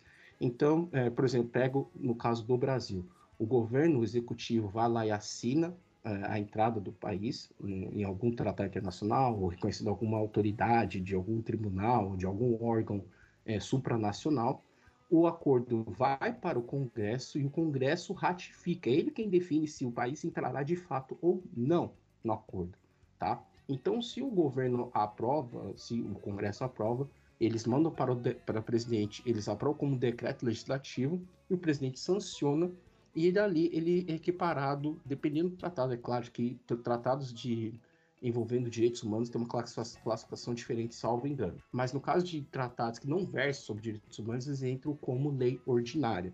Então, o caso dos Estados Unidos é que o Congresso não ratificou a aprovação, é, a, a, entrada dos Estados Unidos no TPI. acho que, se não me engano, é o caso mesmo o caso da Rússia e outros tal. Tem países que realmente não assinaram, nem, nem entraram nesse quesito. Alguns países africanos também. Então, só, só pelo que eu estou falando do caso dos Estados Unidos, você já consegue ver que existe um tratamento diferenciado de país para país. Então, a gente, como eu falei, é notório que militares americanos cometeram crimes no, militares, eh, militares americanos e seus aliados cometeram crimes contra a humanidade nos 20 anos da guerra do Iraque, na guerra do Afeganistão. E eles não são punidos, e não têm chance de serem punidos. Se tentarem punir eles, eles conseguem, através dessa lei, eles conseguem invadir Raia e buscar o. É, tirar das mãos do TPI. E uma coisa interessante que eu peguei, Marcos, para complementar aqui, foi o que aconteceu com a promotora, a então promotora do TPI, a Fatou Bensouda, de Gâmbia. É, o que tinha acontecido? Na época do governo, do governo Biden, do governo Biden, olha só, do governo Trump, a Fatou Bensouda estava tentando investigar acusações, possíveis acusações de crimes contra a humanidade cometidas pelo Estado de Israel, né? Tem, aquele, tem até aquele meme lá, é, não sei se você já viu, Marcos, que tem o Homer Simpson, o Homer Simpson está com a cara de, dos Estados Unidos e o Bart Simpson está com a cara dos Estados, do, de, de Israel. E tem o um diálogo assim, ninguém pode cometer crimes de guerra, só eu posso e talvez o menino ali. E ele aponta para Israel. Então, por conta disso, é, os Estados Unidos sancionaram a Fatou Bensouda e outros membros do, e outros membros do TPI, inclusive o juiz, é, deixa eu pegar o nome aqui porque o nome dele é complicado de se falar, né? Já peço desculpas pela pronúncia. O jurista Paquicho, Paquisso Mochoco, tá? É um jurista, me fugiu agora a nacionalidade dele, vou, vou pegar aqui para vocês, tá? Mas são juristas africanos, né, personalidades africanas do TPI que estavam investigando possíveis violações cometidas por Israel em face dos palestinos. E os Estados Unidos simplesmente mandou ah, sancionarem, eh, mandou sancionou, sancionou eles, né, com é, sanções econômicas, é, negando vistos, enfim, tentando dificultar o trabalho do TPI para investigar esses casos. Recentemente, o governo Joe Biden é, anulou essas sanções, mas o secretário-geral, o secretário de Defesa dos Estados Unidos, Anthony Blinken, deixou muito bem claro que os Estados Unidos são contra a investigação do, por parte do TPI em relação aos possíveis crimes de, de guerra cometidos pelo Estado de Israel, que também não reconhece o TPI. Então não faz parte do TPI, não reconhece a autoridade do TPI. Então, assim, fica uma situação meio vaga, assim, quer dizer que nós, os países africanos, nós aceitamos ser subordinados ao TPI, enquanto as potências econômicas, as potências é, nucleares e seus aliados, importante contar isso, tiver uma boa proteção dos Estados Unidos e de alguma outra potência nuclear né, e econômica, você está, de certa forma, protegida disso. Então, para que serve o Tribunal Penal Internacional? Né? E assim, é, uma coisa interessante, eu falei do, do, TPI, eu também vou falar um pouco da CIG, porque é uma coisa muito interessante que acontece. Se tem uma, uma decisão da CIG que, é, que não é cumprida, por exemplo, teve uma disputa fronteiriça, ou algum país violou o direito do outro país, invadiu o país, cometeu agressão ao país tal, e a CIG dá uma pena, e o país que foi condenado não cumpre a pena, né, seja pagar multa tal, o país que se sentiu ofendido, né, o país que venceu o caso, pode apelar para o Conselho de Segurança da ONU. Só que aí está o pulo do gato, né, porque o Conselho de Segurança da ONU você tem, além dos 15 membros rotativos, os cinco fixos, né, os cinco que têm o poder de veto: Estados Unidos, Rússia, China, é, França e, e o Reino Unido. Então, dou um exemplo de um caso que aconteceu com a Nicarágua, por volta dos anos 80. A Nicarágua entrou com um processo na CIG contra os Estados Unidos certo? Por questões de violações de, de território, é, enfim, não lembro exatamente sobre o caso, mas acusou os Estados Unidos de fazer merda lá. Basicamente isso. E a CIG concordou e concedeu o direito à Nicarágua de receber multa, de receber uma indenização, na verdade, por parte dos Estados Unidos. Só que os Estados Unidos não cumpriu o acordo. O que a Nicarágua fez? Como todo, como todo, conforme estava previsto no, é, na legislação, ela apelou para o Conselho de Segurança da ONU. Só que aí, os Estados Unidos também estão lá. e eles têm o poder de veto. Quando a Nicarágua apelou, os Estados Unidos simplesmente usou o poder de veto e vetou. Então fica uma questão diferente também, porque o CIG é um órgão que julga de maneira técnica, de maneira jurídica. Já o Conselho de Segurança da ONU, ele julga de uma maneira político-militar. Então é diferente. Você acha que os Estados Unidos ia apoiar uma sanção, uma punição contra eles? Mas nunca. Então, essas questões que eu estou falando, por isso que eu estou tomando um pouco mais de tempo para falar, mas é para vocês entenderem como as relações internacionais são muito complexas. Não são, não a, a garantia de ter um tribunal penal internacional não quer dizer garantia de justiça para todos. Não quer dizer que o, o tribunal vai julgar de uma maneira correta, idônea, é, vai julgar de maneira, de uma, uma, perdão, de uma maneira com isonomia todos os casos envolvendo diferentes países. Tem país que vai fazer de tudo para manipular. E também a gente entende como os Estados Unidos também é um dos principais doadores também do, das organizações da ONU. Então, se você tiver os Estados Unidos da balança, fica muito difícil manter a ONU. Então, assim, cara, é muito complicado eh, você ver pessoas dizendo ah, teoria, não acreditamos que todos os países podem ser iguais. Cara, é teoria realista. Eu sou adepto da teoria realista das, das relações internacionais, que, para mim, assim, vai ter. É, é, briga, vai ter briga de cachorro grande contra cachorro pequeno, é nação, uma nação querendo dominar a outra, mostrar quem tem domínio. Os Estados Unidos fazem isso de uma maneira muito forte. Não é quer dizer que eles não usam TPI, eles vão usar o TPI se eles forem se beneficiar. Se for para caçar, por exemplo, Saddam Hussein, como eles fizeram, uh, destruir, por exemplo, a Líbia de, Omar, de Gaddafi, enfim, eles vão fazer isso, eles vão usar o seu favor.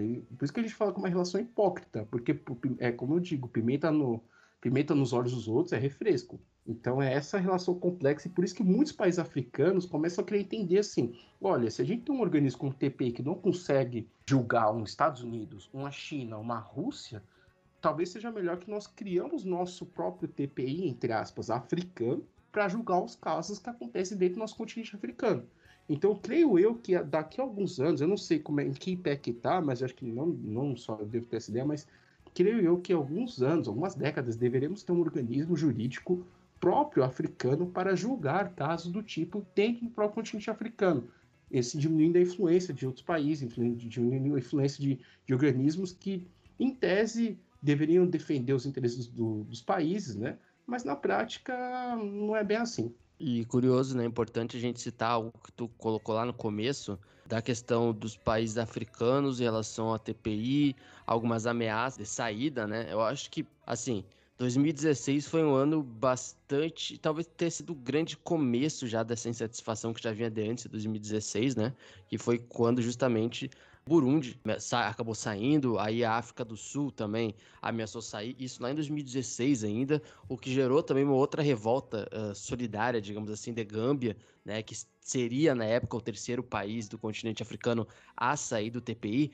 Até porque tem um, levantamento que, desde o começo das operações da TPI, né, e de, e de, todos os casos que foram apurados, etc., por exemplo, os últimos 10 casos da, da TPI até 2016, nove uh, julgamentos e casos a serem julgados eram apenas no continente africano, né?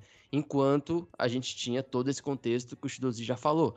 E esse foi um dos momentos de revolta, digamos assim, Uh, principalmente, inclusive, quando o TPI abriu uma espécie de investigação né, de crimes contra a humanidade sobre uhum. o, o Uhuru Kenyatta, né, que é um presidente histórico, filho, né, do primeiro presidente da história aí pós-independência do Quênia, etc, que era o presidente do, do Quênia até 2022, né, de 2013 e, 2000, e de 2013 a 2022, e uh, as condenações contra o presidente do Quênia teria sido a gota d'água, né, digamos assim, né, é, para que outros países africanos, inclusive Burundi, África do Sul e Gâmbia, principalmente, é, tentassem se retirar, né. E aí, é curioso, porque, de fato, como o Fidosi falou, e aí sempre reiterando para a galera que está nos ouvindo, até 2016, né, das últimas 10 investigações de crimes contra a humanidade, nove eram no continente africano. E aqui a gente não está nem falando o mérito, tá? é, no caso, se, se era ou não crime da humanidade, né? Mas o fato de que causa uma impressão aos membros do, do, da TPI, né? E, não, e são mais de 30 Estados-membros aí africanos na TPI, de que existe uma seletividade. E aí, quando tem esse sentimento uh, e esse exemplo, digamos assim, né? Uh, fica difícil mesmo de não se criar uma teoria, né? Então, a gente está falando da África do Sul, que é uma grande economia do continente africano, né? Como, sei lá, se o Brasil quisesse sair uh, de um bloco, por exemplo, ali do, do Mercosul, agora colocando num outro contexto, por exemplo, é, não, não é qualquer país que está saindo ali, né? E claro, é, se a gente colocar no contexto de agora, do, do contexto Rússia e Ucrânia, aí a gente vai para um outro debate que já aí, enfim, pode ter até a figura do Putin, mas acho que a gente vai conversar sobre isso, né? Então, no contexto de agora, né, de 2023, a comunicação da, do presidente, através do presidente Ramaphosa e da África do Sul, de tentar sair da TPI, uh, eh, nesse momento, né, do contexto Rússia e Ucrânia, ingrediente bem polêmico, né, para esse contexto todo. Sim, e a gente precisa lembrar também que tanto a Rússia, que China e Estados Unidos e a própria União Europeia estão fazendo incursões na África para tentar ganhar apoio desses países né? Então, prometendo, prometendo investimentos tal. E a Rússia é uma grande parceira do continente africano no que tange a questão de cereais. Nós consumimos muitos cereais que são importados da Rússia. Então, assim, o, o negócio é pensar assim: é, é, ok, se a África do Sul prendeu Putin, como é que ficam as relações bilaterais com a Rússia? Você realmente vai mexer com uma potência nuclear? Gente, a gente precisa ser, a gente precisa ser honesto aqui no debate. Se realmente você vai querer meter com a Rússia, é, assim, é, tem, tem um grupo de países que você olha e fala assim, ó, melhor deixar quieto, passar batido tal. O próprio Amaral Bashir, ele viajava por alguns países que faziam parte do TPI e tal. E assim, o TPI depende muito desse país, por quê? O TPI não tem uma força policial. Então, se o cara estiver num país que é membro do TPI, teoricamente os países têm um dever de prender. Só que isso poderia gerar constrangimentos é, é, diplomáticos, é, a poder azedar relações, relações entre bilaterais entre os países, enfim. E nesse momento em que a África é vista como o, o, a bola do momento, em questão de, de, levar investimentos, né, de ter uma presença, uma influência no continente africano, já que os Estados Unidos meio que é, deixou, de deixou de lado por um tempo, focou mais no Oriente Médio, né? China tomou conta e agora a Rússia percebeu também, está tomando a parte dela, né? já que, por exemplo, no Mali as forças francesas foram expulsas e o grupo Wagner também está trabalhando com o governo malinês.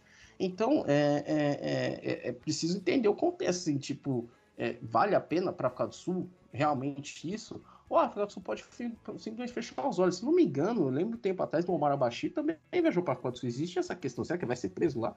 E não foi preso. Então, é, é muito complicado isso. Eu acho muito... Seria muito hipócrita da nossa parte, é, de quem for discutir isso, se esquecer, falar assim, não, a, a, a, África do Sul, a África do Sul tem um dever de prender o Putin. Eu falei, cara, você tem que entender que existem relações bilaterais, existem um depois. E aí, como é que fica a relação?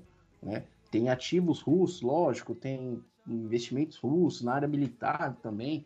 Enfim, é uma série de fatores que gente precisa considerar antes de tomar é, esse tipo de decisão, né?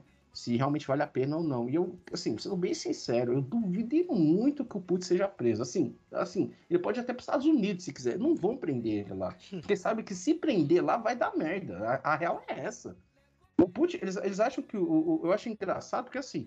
Eu, eu, fui, eu, fui, eu fui procurar algumas decisões do TPI, né? É, o TPI condenou cinco pessoas por crimes de guerra e, e contra a humanidade. Os líderes de milícias africanas da República Democrática do Congo, Mali e Uganda, sabe? Desculpa, é, com todo respeito a esses países, qual que é o peso econômico e político desses países no cenário internacional? Algum deles é membro permanente do Conselho de Segurança da ONU? Não. A gente está falando de líderes de milícias, não estou falando de presidente, não estou falando de. É, né, teve o presidente, o, o Laurent Gbagbo, ex-presidente da Costa Marfim, que foi absolvido e tal, mas ó, você pode colocar a Costa Marfim nessa, nessa balança. Qual que é o peso político, militar desses países? Agora, compara com o peso militar e político da Rússia, dona do maior arsenal nuclear, o, o maior país em termos de extensão territorial.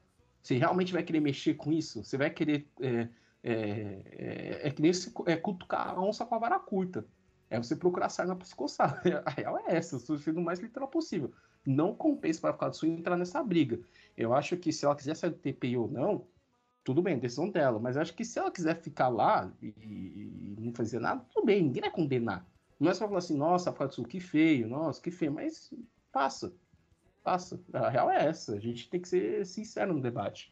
É, inclusive, o Chiduzi, a própria África do Sul tem, é, entre aspas, polêmica já relacionada ao TPI em 2016, quando o então presidente do Sudão, Omar al-Bashir, como você citou, visitou o país né, para um, um encontro da cúpula da União Africana. Na ocasião, a África do Sul se recusou a prendê-lo, né? E aí, enfim, tivemos essa mesma polêmica naquela altura. Né? É, e aí, a África do Sul vai sair? Não vai sair? Não.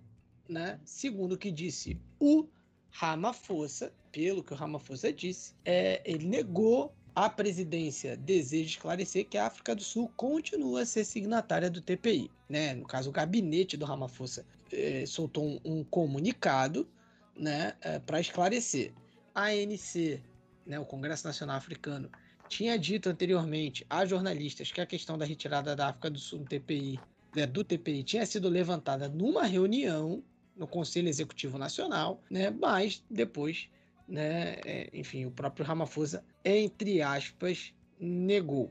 Mas é, temos aí, enfim, a África do Sul não é só um país importante, né, por conta do BRICS, enfim, mas é um país expoente no continente africano. E aí, enfim, a notícia deu uma, né, causou um certo reboliço, né?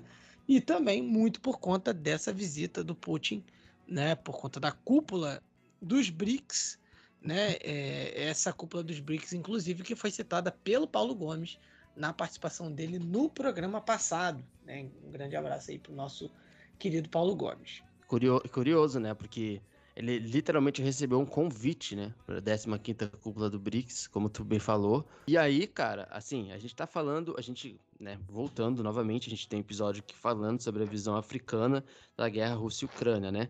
Todo mundo sabe que a África do Sul, a gente até inclusive informou aqui que a África do Sul realizou exercícios navais conjuntos com a Rússia e com a China, justamente no aniversário de um ano da invasão da Ucrânia por Moscou, né? É, por, pela Rússia, no caso. Então, assim, e aí, na resolução da ONU também, a África do Sul também não foi contra, né? Como a maioria dos países africanos, ou não ou votou, uh, por exemplo, contra a resolução, ou foi ou ficou na neutralidade. A gente já explicou os motivos históricos, inclusive, os interesses que o Shidozi citou muito bem, né? A cooperação e etc. Mas seria histórico, tá? Ver de fato o Putin chegar no BRICS, que vai ser na África do Sul, e aí o BRICS com o Brasil, né?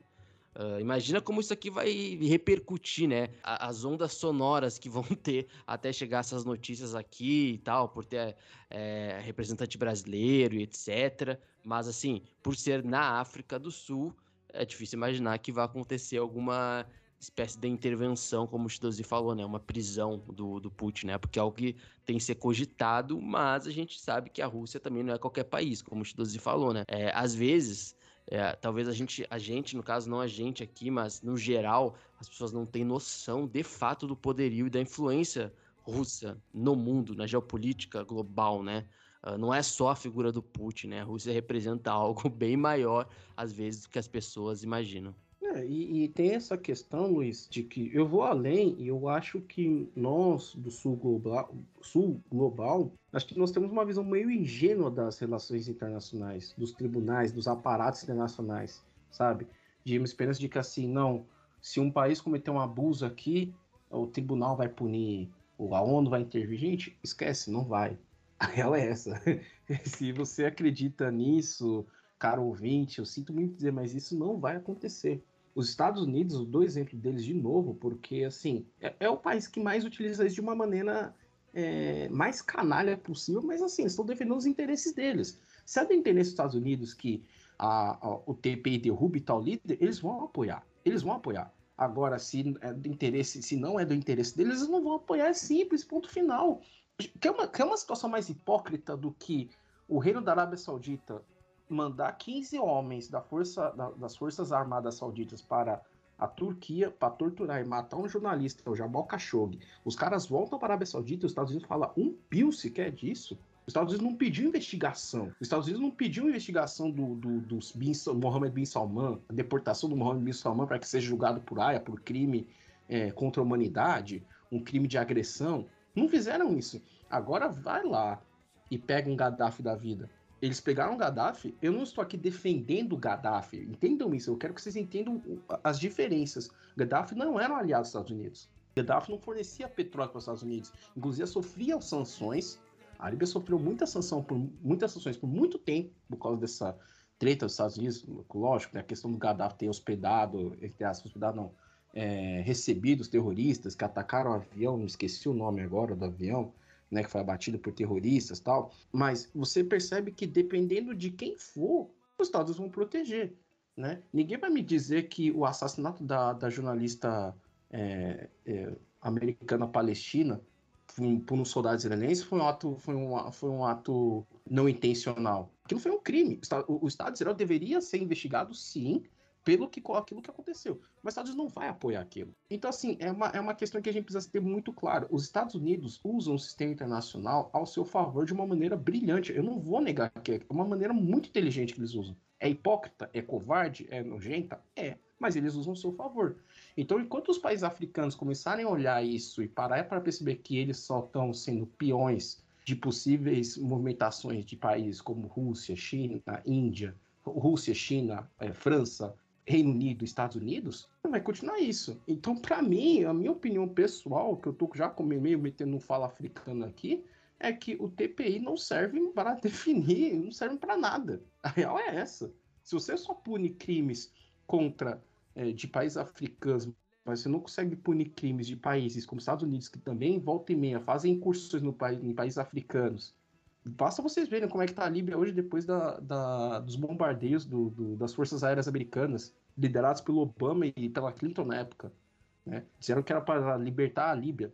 Vê lá como é que tá a Líbia hoje. Você vai na, em Trípoli, você encontra mercados de, de, de, de, de venda de escravos. Os Estados Unidos vai pagar por aquilo? Não vão pagar não vão pagar. Essa, essa é a grande irritação. Você vê os caras cometem crimes tranquilamente. Se qualquer líder africano ficasse, tivesse ficado oito anos no poder, bombardeando países vizinhos todos os, santo, todos os santos dias do seu mandato, ele era um criminoso de guerra. O Obama fez isso. Alguém vai chamar ele de criminoso de guerra?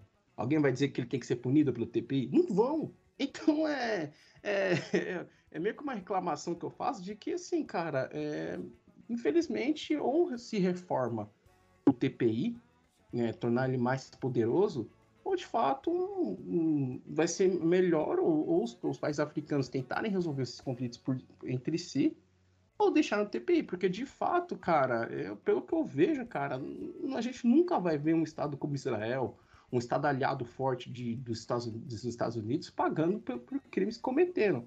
Por crimes que talvez se fosse um país, um país pequeno na África do Sul, como Djibouti cometendo, ou, ou sei lá, Eritreia, Etiópia, iam cair matando em cima.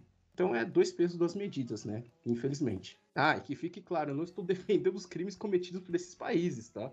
Eu só estou dizendo que o tratamento é muito diferente, infelizmente. Shidozi defende crimes internacionais. Pô, meu polêmico, tá? Vai aparecer no Choquei. Tô lá. Africano defende Gaddafi. De forma incondicional. Ai, meu Deus. Não, não.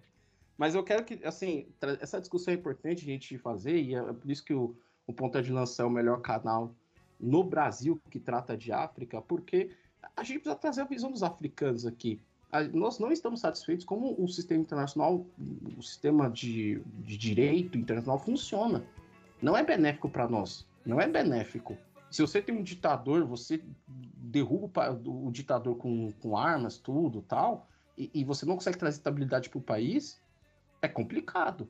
e sempre tem, eu sempre tenho o um, um, um, meu maior medo nas relações internacionais é quando os Estados Unidos diz assim, vamos salvar aquele país, vamos levar democracia para aquele país, que nunca leva. Hoje em dia você não sabe quem manda na Líbia, por exemplo. É o governo de Trípoli ou o Califa Haftar? assim, a, a, Líbia é um caso a céu aberto, gente. Quem fala da Líbia hoje? Mas na época que era Gaddafi e os Estados Unidos estavam atacando, não sei o quê. Não, tem que acabar com o Gaddafi, o Gaddafi é o mal, não sei o quê. Agora pergunta se eles querem receber os refugiados líbios nos Estados Unidos. Pergunta se algum país da Europa quer receber os refugiados líbios. Ninguém quer receber.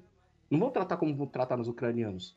E, e, e, além do mais, com todo respeito à Ucrânia, eu acho que é uma hipocrisia danada os ucranianos pedirem apoio aos africanos, sendo que quando a gente estava fugindo da guerra, que a gente não começou, os ucranianos não trataram com racismo. Isso eu não esqueço. Isso eu não esqueço. Isso, isso é um comportamento que, assim, é, nós como africanos, nós não podemos tolerar. Quer dizer quando começa a guerra a gente não pode fugir porque a gente, é, a gente é preto. Basicamente por isso. Você não viu em nenhum momento o Zelensky ir pedir desculpas aos africanos por conta disso. Ele quer pedir apoio, ele tem tempo para fazer ensaio da Vogue no meio da guerra, tem tempo para ir para os Estados Unidos para pedir para aparecer em tudo quanto é evento. Ah, eu quero aparecer no final da Copa do Mundo, eu quero aparecer no Oscar, eu quero aparecer no sei o quê. Mas teve um momento para chegar e pedir desculpas, principalmente a Nigéria, que teve, foi o maior país afetado por conta disso, de pedir desculpas assim, olha, meu país cometeu esse excesso, nós pedimos desculpas, mas queremos seu apoio. Era o um mínimo, mas nem isso eles conseguem fazer. Porque para eles é natural, a África é descartável, a África é, é, é teste para fazer um monte de coisa, se der certo lá, se não der certo, acabou. a gente precisa parar com isso, a África precisa se colocar, eu entendo que a África, ela será o continente do futuro, em termos de investimento e desenvolvimento, então ela precisa se colocar com mais força. Então, é, lógico que isso poderá tomar. Teremos posições extra, extremistas, extravagantes, enfim. Mas tem que ser um bloco, tem que ser algo coeso do continente, se mostrar que não, cara, você não pode mais tratar a gente como se fosse colônia. Nós somos a África, nós somos países africanos, nós temos voz, nós queremos ter voz, nós queremos participar do debate político mundial, nós queremos ser tratados como iguais. Mas, enfim, né, é, teoria, de, teoria é, realista do, do, das relações internacionais me. E às vezes eu sou, eu sou adepto dela, mas eu sei que, infelizmente, seria, difícil de acontecer no mundo como ele está construído, mesmo com as mudanças que, que estão por vir. Bom, então é isso. Acho que a gente conseguiu abordar bem aí é, essa questão. A África do Sul então permanece no TPI. Isso, em tese, não, não a, a, a, ameaça a ida então, a África do Sul né, permanece no TPI até segunda ordem. Isso, em tese, não ameaça a ida do Putin nem à África do Sul e nem a lugar nenhum. É, e vamos aguardar as cenas dos, dos próximos capítulos. Parece que é aquela a África do Sul vai criando a, a, tradição, né? Vamos criar uma polêmica toda vez que algum procurado pelo TPI visitar o nosso país. É, parece que é basicamente isso. Shidozi, obrigado pela sua presença aqui no mais um bloco principal do África em Pauta. Né? Enfim, você pode deixar as suas considerações finais é, nessa sua participação, mais uma participação maravilhosa. Bom, amigos, é, eu, eu confesso que eu desabafei um pouco, porque é, eu confesso como, como africano, como brasileiro, É, eu tô cansado dessa hipocrisia toda em relação às relações internacionais no que tange a ideia da promoção dos direitos humanos. Assim, é interesses, cara. É que estão vendo que sempre foi interesses. Foram uh, interesse de países e tal. E eu fiquei de pegar, esqueci de falar, né? Eu falei que eu ia pegar a nacionalidade do Paquicho, Paquisso Mochoco. Ele é do Lesoto, tá? E ele ajudou a criar o Tribunal Penal Internacional. Tá? Então ele é o jurista que, o qual ficou faltando a nacionalidade acerca do que o governo é, Trump sancionou alguns membros do TPI. Cara, acho que é isso, né? Tô, como sempre, eu estou sempre aberto a conversar. Logicamente, é, é, uma, é, uma, é, uma, é um assunto que gera debates, claro. É, ter, nossos ouvintes têm, são, como são bem esclarecidos, né? Vão poder ter outros argumentos, outras visões e tal. E, como sempre, é um assunto que tem um debate, um debate que eu gosto de acompanhar, de, de, de discutir, né, que é a questão das relações internacionais envolvendo o continente africano, né, no geral. E, assim, no, o que eu recomendo, assim, né, uma recomendação cultural, eu vou fazer uma recomendação cultural de um filme que eu vi há um tempo atrás, é, tem coisa de semana passada, uma, uma recomendação que eu vi no TikTok, inclusive, chamado um filme chamado Sonata de Tóquio, do Kiyoshi Kurosawa, não é parente do Akira Kurosawa, mas é um drama, é um drama japonês que conta de um de um cara que tem uma família, né? Ele perde o emprego, ele esconde isso da família. Então é um drama japonês muito bonito, muito assim, leve até. É um drama, você vê que é um drama, mas ele, ele transmite, ele é tão, ele é passado de maneira tão leve que você nem sente peso do drama, tal, mas é um filme bem interessante, faz uma crítica também. É bem interessante ao sistema é, capitalista japonês, né, tal. Então acho bem interessante, é um filme bem leve, coisa de uma hora, duas horas de filme, né? Então, o tempo aceitável. Hoje em dia parece ter uma mania do povo querer fazer filme três horas, quatro horas. Não, duas horinhas tá bom, um filme levinho. Então essa vai ser a minha dica cultural para vocês aí do África e Pauta.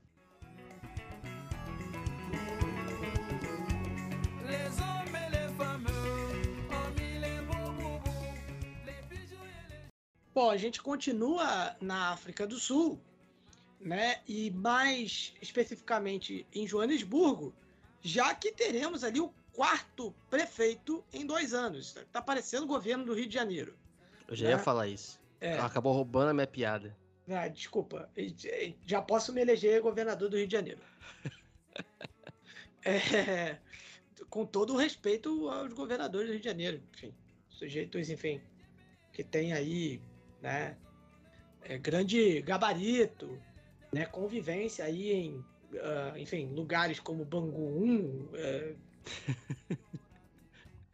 e não podem nem falar, olha lá, ó, é um paulista falando mal, não, é um carioca, hein? Não, é o carioca. Só, é que essa é a lei número um do carioca que eu já aprendi, tá? Só o carioca pode usar o Rio de Janeiro. Exatamente, exatamente. Ai, mas como é que vocês votam no cara? A pessoa não sabe nem quem é o governador de São Paulo. é verdade. Não, o governador sabe, né? Aí você vê, olha só, ninguém sabe quem é o prefeito de São Paulo e votaram no Carioca para ser governador de São Paulo. Pra você ver que, enfim. Ai, meu Deus. Enfim, um grande abraço para os nossos ouvintes de São Paulo. É, Luiz, o Tapelo Amad renunciou ao cargo apenas três meses depois de ser eleito prefeito de Joanesburgo. Né, a sua saída marca ali a última de uma série de rápidas saídas de prefeito. Né? Ficou apelidada aí de saidinha de prefeito. No Brasil a gente tem o saidinha de banco, na África do Sul, saidinha de prefeito. Né? Não, não, não, não, ninguém botou esse apelido, né? mas enfim, vamos fingir que sim. O Ahmad, que é membro do Partido Islâmico Al-Jama A, foi precedido uh, pela, o, pelo Minfo Falatse, pela, perdão, Minfo Falatse, que fez história ao se tornar a primeira mulher prefeita de Joanesburgo em 2021 a Falatzi era vereadora desde 2016 e membro do comitê do prefeito da Aliança Democrática. Né? Ela servia ali justamente na, eh, enfim, na gestão do Herman Machaba, que foi nomeado prefeito de 2016 a 2019. Ele saiu ali da Aliança Democrática, né, a oposição oficial do país, para formar seu próprio partido político, o Action SA. E aí, Luiz, ela foi nome a falar... Isso aí, hein? Nome é, da clube é. empresa. Nome da clube empresa. Exatamente. Até, até, enfim, todo mundo quer ser o Botafogo.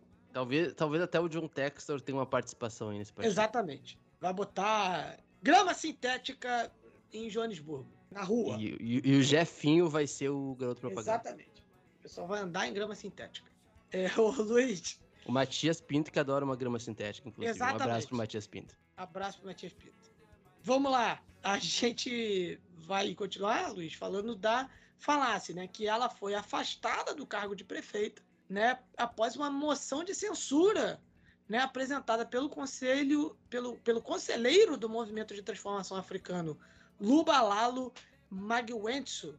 É, Joanesburgo é aquele tipo de gestão que ninguém quer pegar, né? E aí a gente coloca dentro de uma perspectiva da África do Sul, que olha, meu amigo e minhas amigas que estão nos ouvindo, a África do Sul não tá mole para ninguém não, né? A gente vem falando bastante da questão da África do Sul, da crise energética, a crise o aumento da violência, o aumento do desemprego. A gente está falando de uma grande economia africana, como é a África do Sul, né?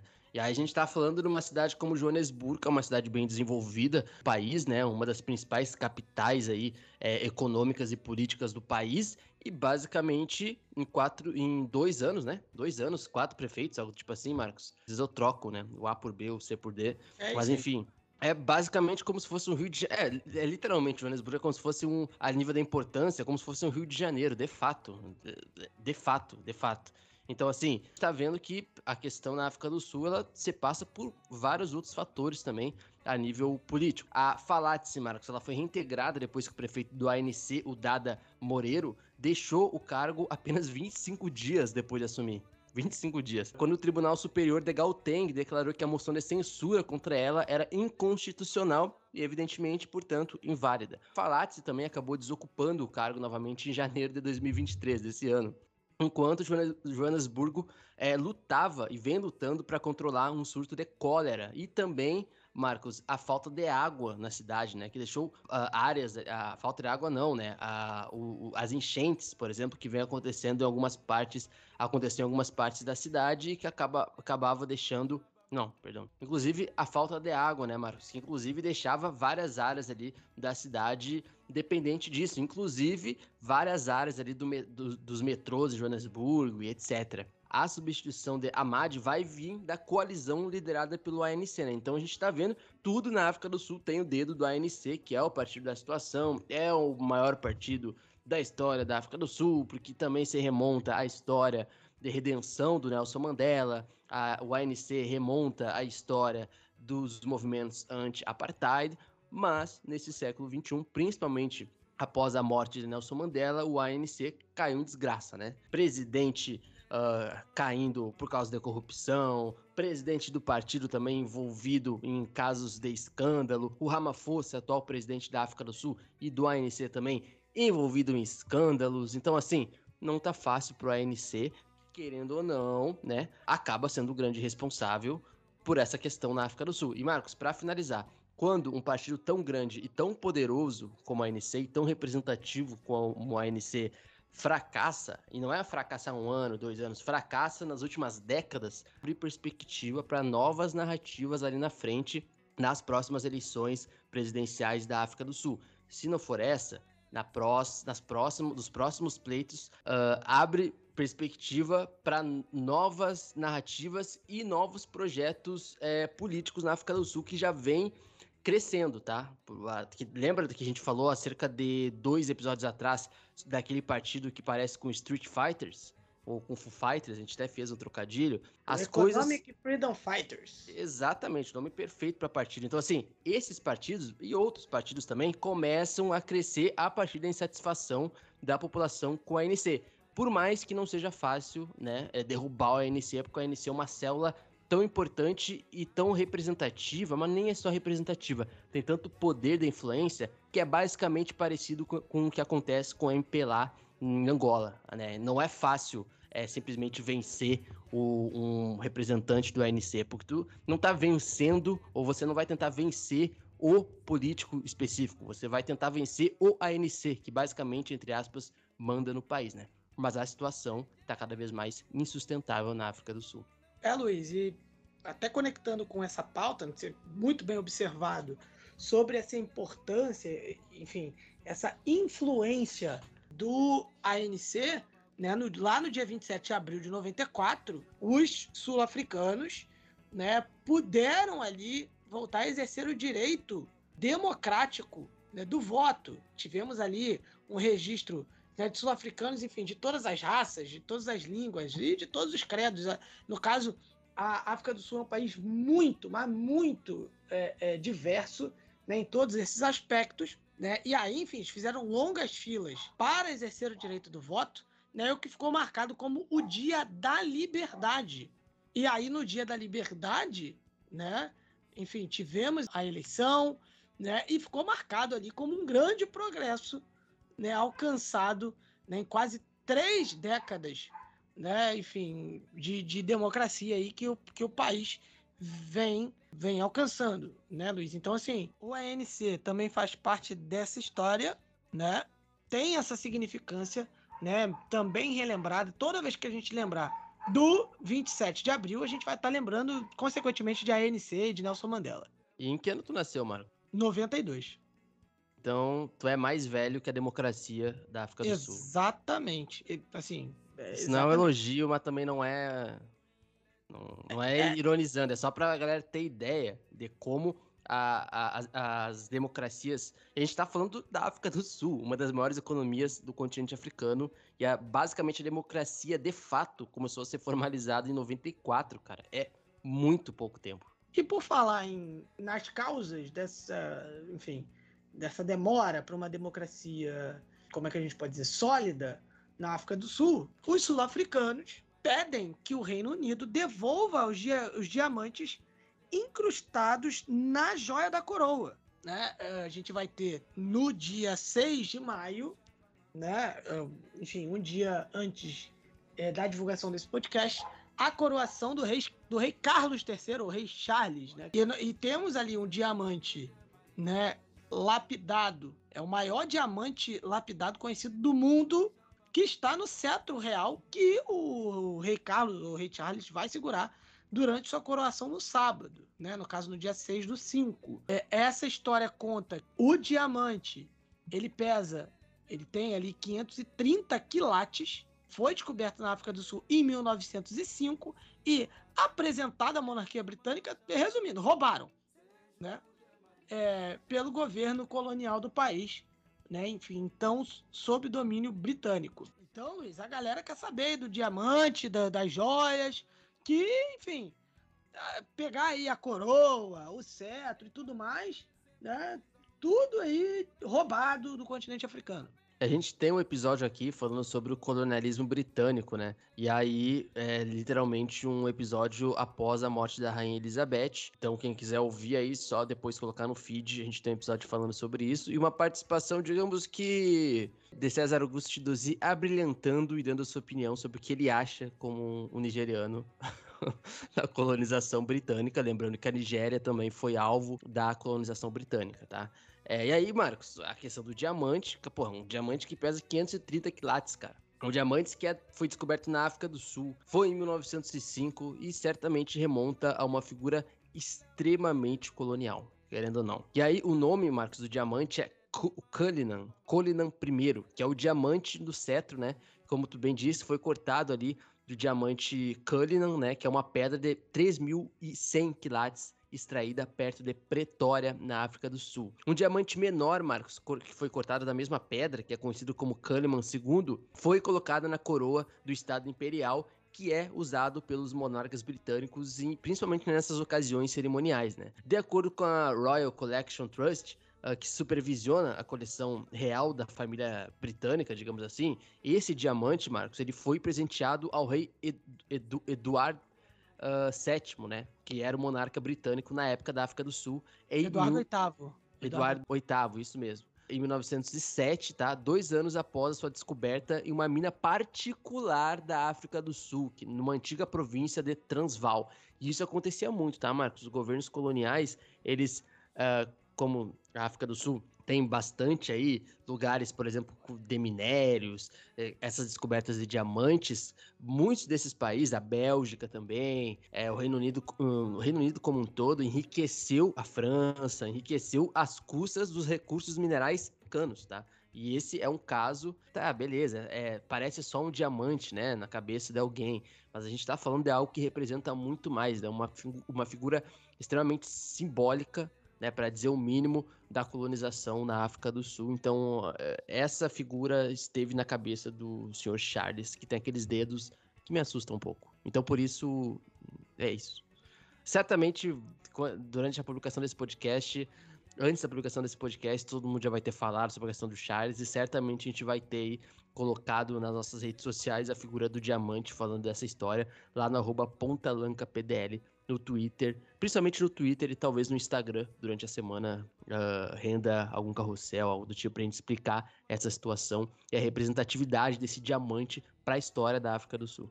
Luiz, vamos para Moçambique, né? Já que a revisão constitucional para adiar eleições distritais. As eleições distritais estão previstas para outubro de 2024, mas a bancada da Frelimo, o maior grupo parlamentar na Assembleia de Moçambique, né, avançou com a proposta de revisão pontual da Constituição né, do país, visando acomodar o adiamento das polêmicas eleições distritais. A proposta foi entregue à comissão permanente, à mesa do parlamento moçambicano, que após análise vai submeter, uh, enfim, a proposta para debate em plenário. Ao fazer o anúncio, né, o porta-voz é, do grupo parlamentar, a maioria, o Feliz Silvia, disse que um grupo de deputados acima de um terço, suportados por membros, né, majoritariamente por membros da bancada da Frelimo, submeteu a proposta de revisão pontual concretamente para a revisão do número 3 do artigo 311, enfim, que fala sobre as eleições distritais para 2024. E aí a, a, redação, né, ela visa a fixar que as eleições devem ser realizadas quando as condições estiverem efetivamente criadas para, esse para que esse debate continue.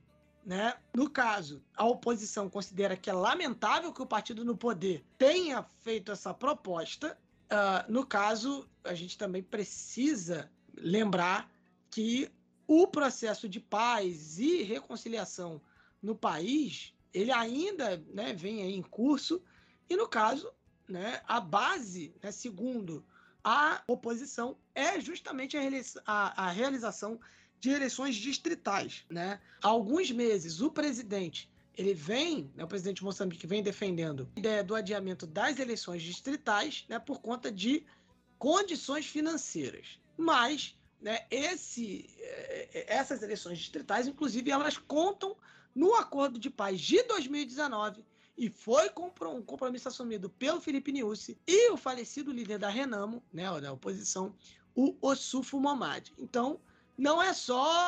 Ah, não, vamos adiar a eleição, pô. Que mal tem. Adiar as eleições é, é, tem um efeito muito maior só que ter uma eleição em outra data. Tem um simbolismo muito maior. Ainda falando de Moçambique, Luiz, o Japão prometeu ajudar o país a combater o terrorismo.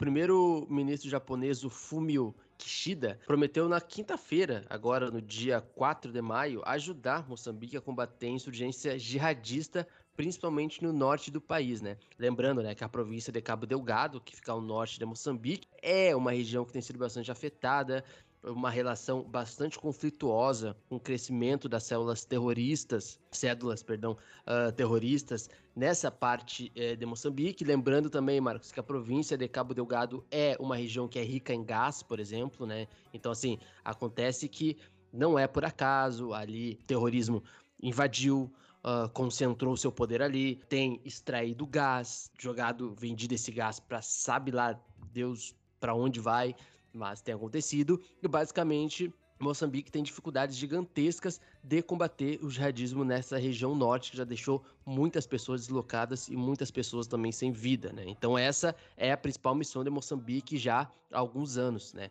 E Moçambique, Marcos, depositou né, segundo aí o governo, esperanças em vastos depósitos ali de gás natural que foi descoberto na província lá de Cabo Delgado. Lembrando, Cabo Delgado, onde tem acontecido a insurgência é, islâmica jihadista, para ser mais exato, é uma região que foi descoberto, por exemplo, diversos depósitos de gás natural, que foi a maior descoberta ao sul do Saara lá em 2010, tá?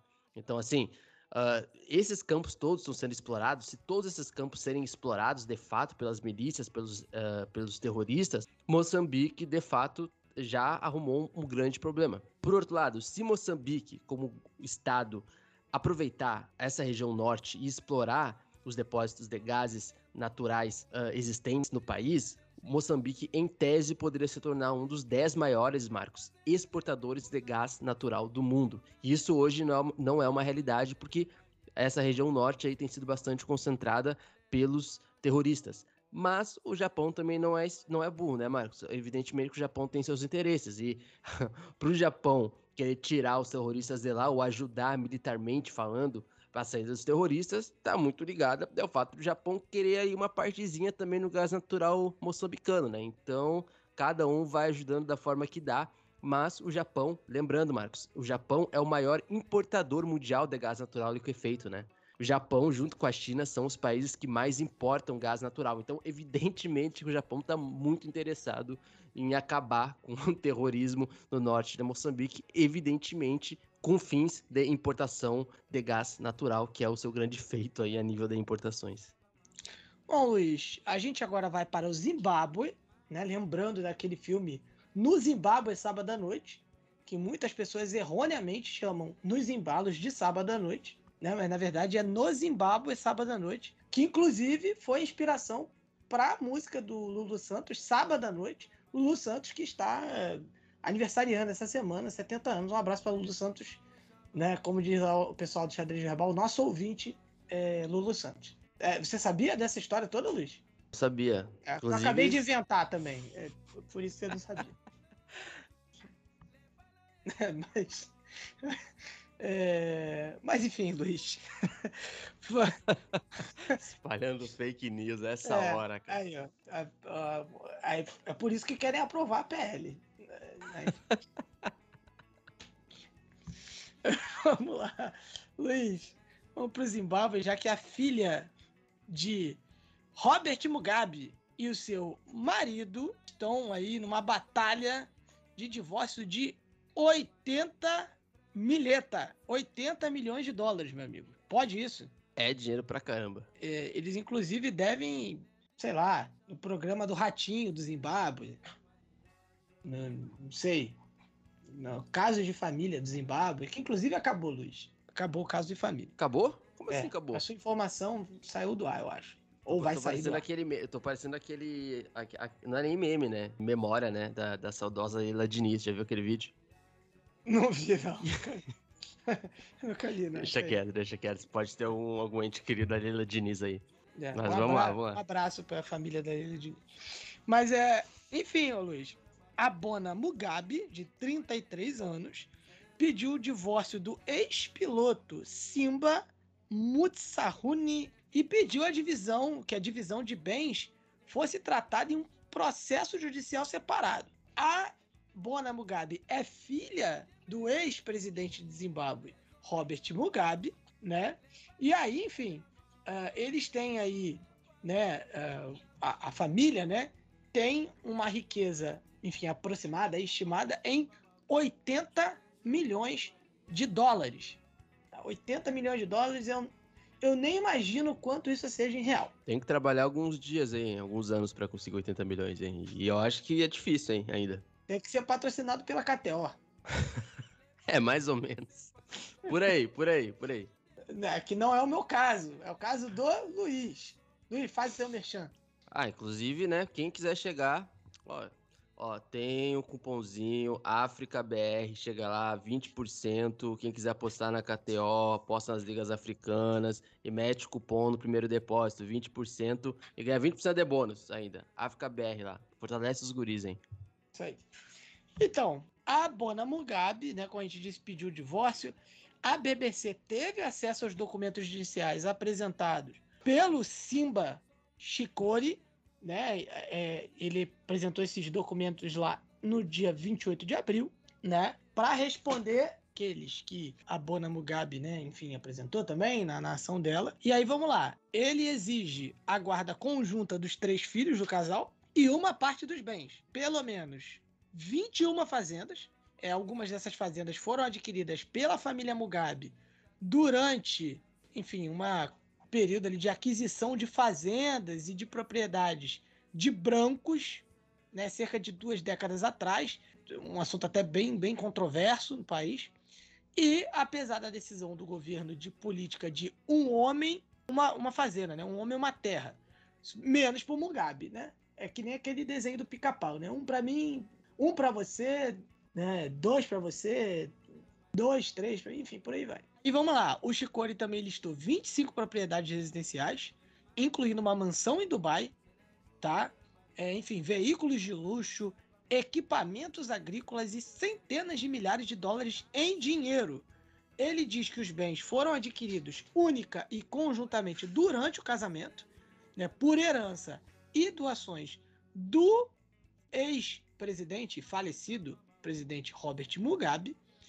Ele acrescenta que os ativos também que ele listou são uma gota no oceano em compara comparação com a riqueza que a Bona Mugabe possui. Já jogou pra, né? É, jogou no ventilador. E aí, Luiz, o pessoal no Zimbábue tá chocado com isso. Choquei. É, exatamente. A, a choquei do, do Zimbábue deve ter informado que, em resposta ao George Charamba, que era o porta-voz do, do, Mugabe, né? E também agora faz parte do gabinete do atual presidente, né? Emerson uh, Nangagwa, negou que o casal possuísse, possuísse 21 fazendas. É assim, para o pessoal que tá ouvindo, para ter noção, a gente não tá falando de um Zimbábue que surfa em dinheiro, né? Assim, dinheiro no sentido economicamente, na economia geral, né? Já falando de um Zimbábue que tem diversos problemas de desigualdade social e a gente tá vendo, né? Enfim, acho que não cai muito bem a família do ex-presidente, não é qualquer ex-presidente, né? O Mugabe, ele morreu em 2019, aos 95 anos, né? E supostamente não deixou testamento, Marco. Tá parecendo um amigo que eu tenho lá no PSG. É verdade. É mas diz que é mentira, não vou é, confirmar. Diz mas que olha não tá só, confirmado. É, então, mas se o choquei do Zimbábue que noticiou, aí tem, tem bastante é, é, é possibilidade de. Enfim. Ah, não fala isso, choquei. Um abraço pro choquei. Enfim. tô brincando, tô zoando. É. O... Mas, mas... Ah, tu não quer ver complicado. Quer a gente, complicado. A gente, os nossos ouvintes aí, a gente já tá meia hora dessa notícia dos assim, Depois a, a Tayane lá fala que a gente fica fofocando, aí vai ter que dar razão pra ela. É verdade, um abraço pra Tayane. Inclusive, beleza, ó, pra confirmar, concluir, o Mugabe ele morreu em 2019, aos 95 anos, não deixou testamento, né? Ficou sua esposa, a Grace Mugabe, né? É chamada de Bona, é, dois filhos e um enteado. E ele, né, o Mugabe esteve no poder no Zimbábue desde a independência, lá em 1980 até ele ser deposto em 2017 pelo atual presidente, né, o, o Nangagwa, que era o seu antigo aliado, que depois virou um rival político. Mas, meu amigo, eu não sei, cara. Para um país que tem diversos problemas, a população com diversos problemas aí, acesso a coisas básicas e etc. E a filha do ex-presidente está numa batalha de um divórcio por 80 milhões de reais. A não ser, meu amigo, que ela, sei lá, tenha grandes empreendimentos, seja uma Isabel dos Santos, talvez nem seja o melhor exemplo. Eu Pô, acho que. 80... aí complica, né?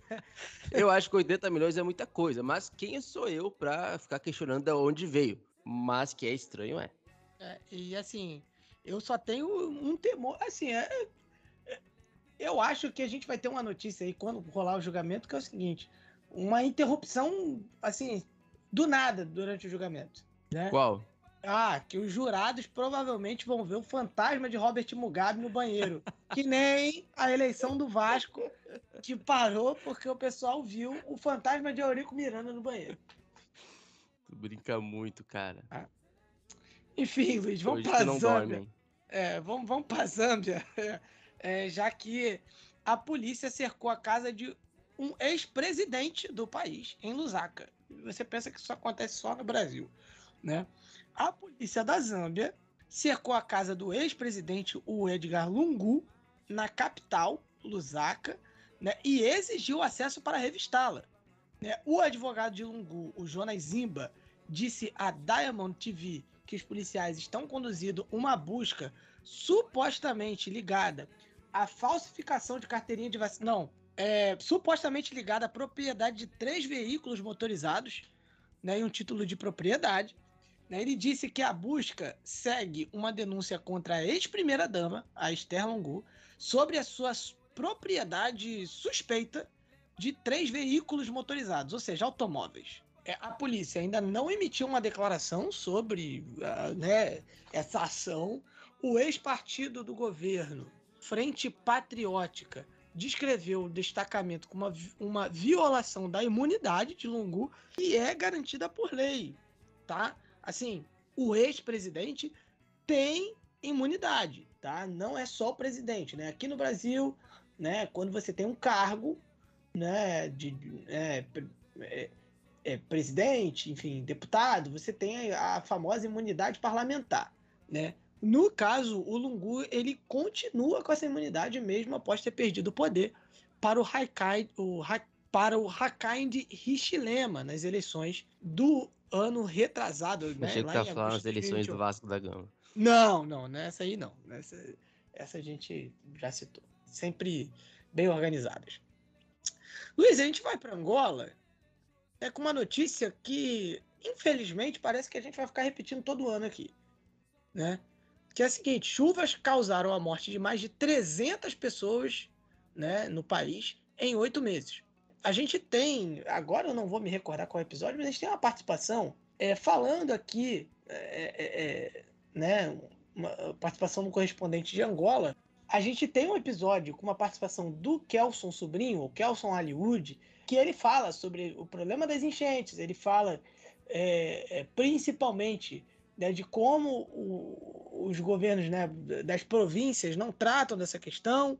Mas temos aí né, mais de 300 pessoas mortas em oito meses. O ministro do interior, o Eugênio Laborinho, coletiva de imprensa em Luanda, avaliou os dados, né, enfim, de, né, dos danos causados pelas chuvas. Segundo o Eugênio Laborinho, grande parte das províncias angolanas registram chuvas mas a província do Ambo né, foi a que registrou o maior número de vítimas mortais, em 54 mortes, desde o início da época chuvosa, em agosto de 2022, né, enfim, até abril de 2023. Sendo que, sendo que as chuvas mais fortes mesmo não, não começam, você não tem grandes chuvas lá de agosto, né?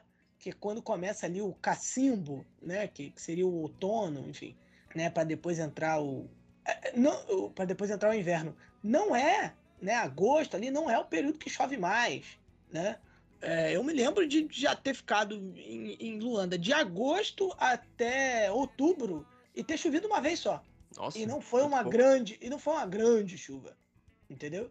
Mas assim, principalmente nesse período de início de ano, janeiro, fevereiro, é, abril, principalmente, é março, abril, você tem um volume de chuvas muito grande, né? E aí, enfim, é, Luanda, mais uma vez, se vê em meio a notícias de chuvas intensas, ventos fortes, e aí alagamentos, né? danos, é, mortes, né? E aí nos últimos oito meses temos 300 mortes. Assim, gente, não é pouco. Tipo, 300 pessoas morrerem em oito meses por causa de enchente, por causa de água, por causa de chuva. Entendeu?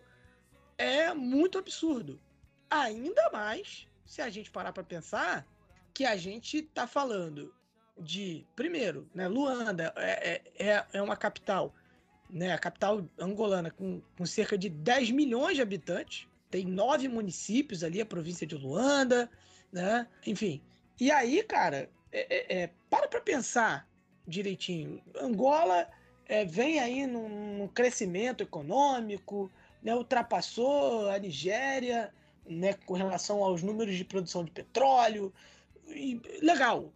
Mas assim, cara, 300 pessoas morrendo em oito, em, em, em oito meses por causa de chuva, sabe? É, é meio. Né? E aí, ô Luiz, mas assim, o Eugênio Laborinho, assim, vai melhorar. Porque o Eugênio Laborinho apontou os responsáveis pelos, né, enfim, por essas mortes, vamos dizer assim, a culpa dos danos que a chuva causou. Quem, quem que ele disse que, que eram os culpados? O fantasma do Eurico Miranda. é, rapaz. Raimundo Nonato, enfim. Gente, meu amigo, falou que a culpa é da população. Meu amigo, se isso fosse no Brasil, a tre... Ele fala de, de construções que ocupam, né, enfim, é, é, é, é, é ali tubulações de água, construções irregulares. Mas assim, que eu saiba, né, enfim, o governo ele tem autoridade para fiscalizar, né, e proibir, impedir que se levante uma construção que, olha, geralmente não dura um dia uma, uma construção num lugar irregular, mas a culpa é da, da população. Na, sobretudo, né, na indisciplina nas construções de casa. Né, como se isso apenas justificasse 300 mortes em oito meses. Luiz, ainda em Angola, tivemos também dados que apontam uma piora no índice da liberdade de imprensa, não é isso? É isso, meu amigo. É, esse é um dado bastante importante, assim, se a gente for parar para ver o jornalismo no geral, né? Então a gente teve nessa semana até, se eu não me engano, uma data bem importante, né? Que foi o Dia Mundial da Imprensa, ou da Liberdade da Imprensa. E, e assim, aqui a gente está fazendo uma leitura de Angola e dos países da lusofonia, tá? Para quem está nos ouvindo.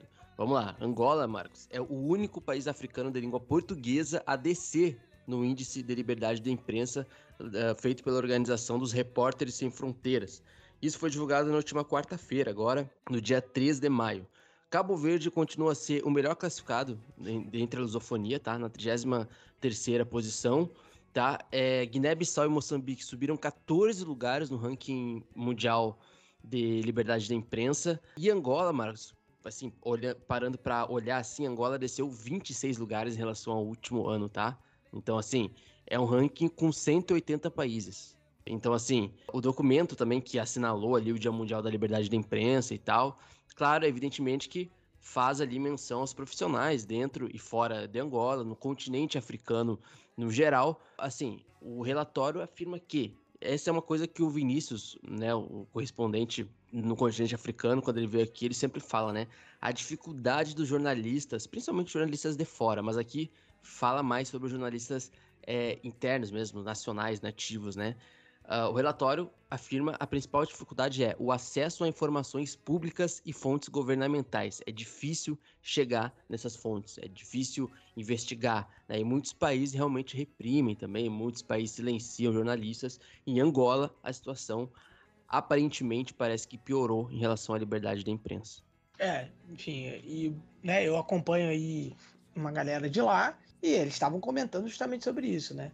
Você tem meio que uma imprensa estatal, né, em Angola, e aí, meu amigo, basicamente vai dizer, entre aspas, o que o governo quer. Vai ser aquilo que o governo quer. Né? Não, não é que a imprensa toda de Angola é estatal, não estou falando isso. Mas, por exemplo, você tem né, emissoras de TV, as principais são emissoras né, estatais.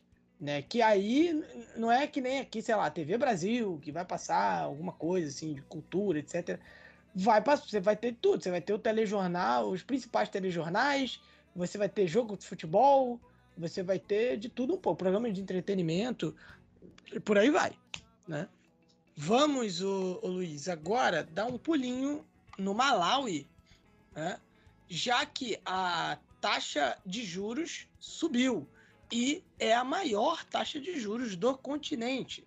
O Reserve Bank of Malawi elevou as taxas de juro, de juros, perdão, pela maior margem até agora, né, em África, até agora neste ano, né, uma vez que a previsão, né, é que a inflação permaneça elevada devido às condições climáticas adversas.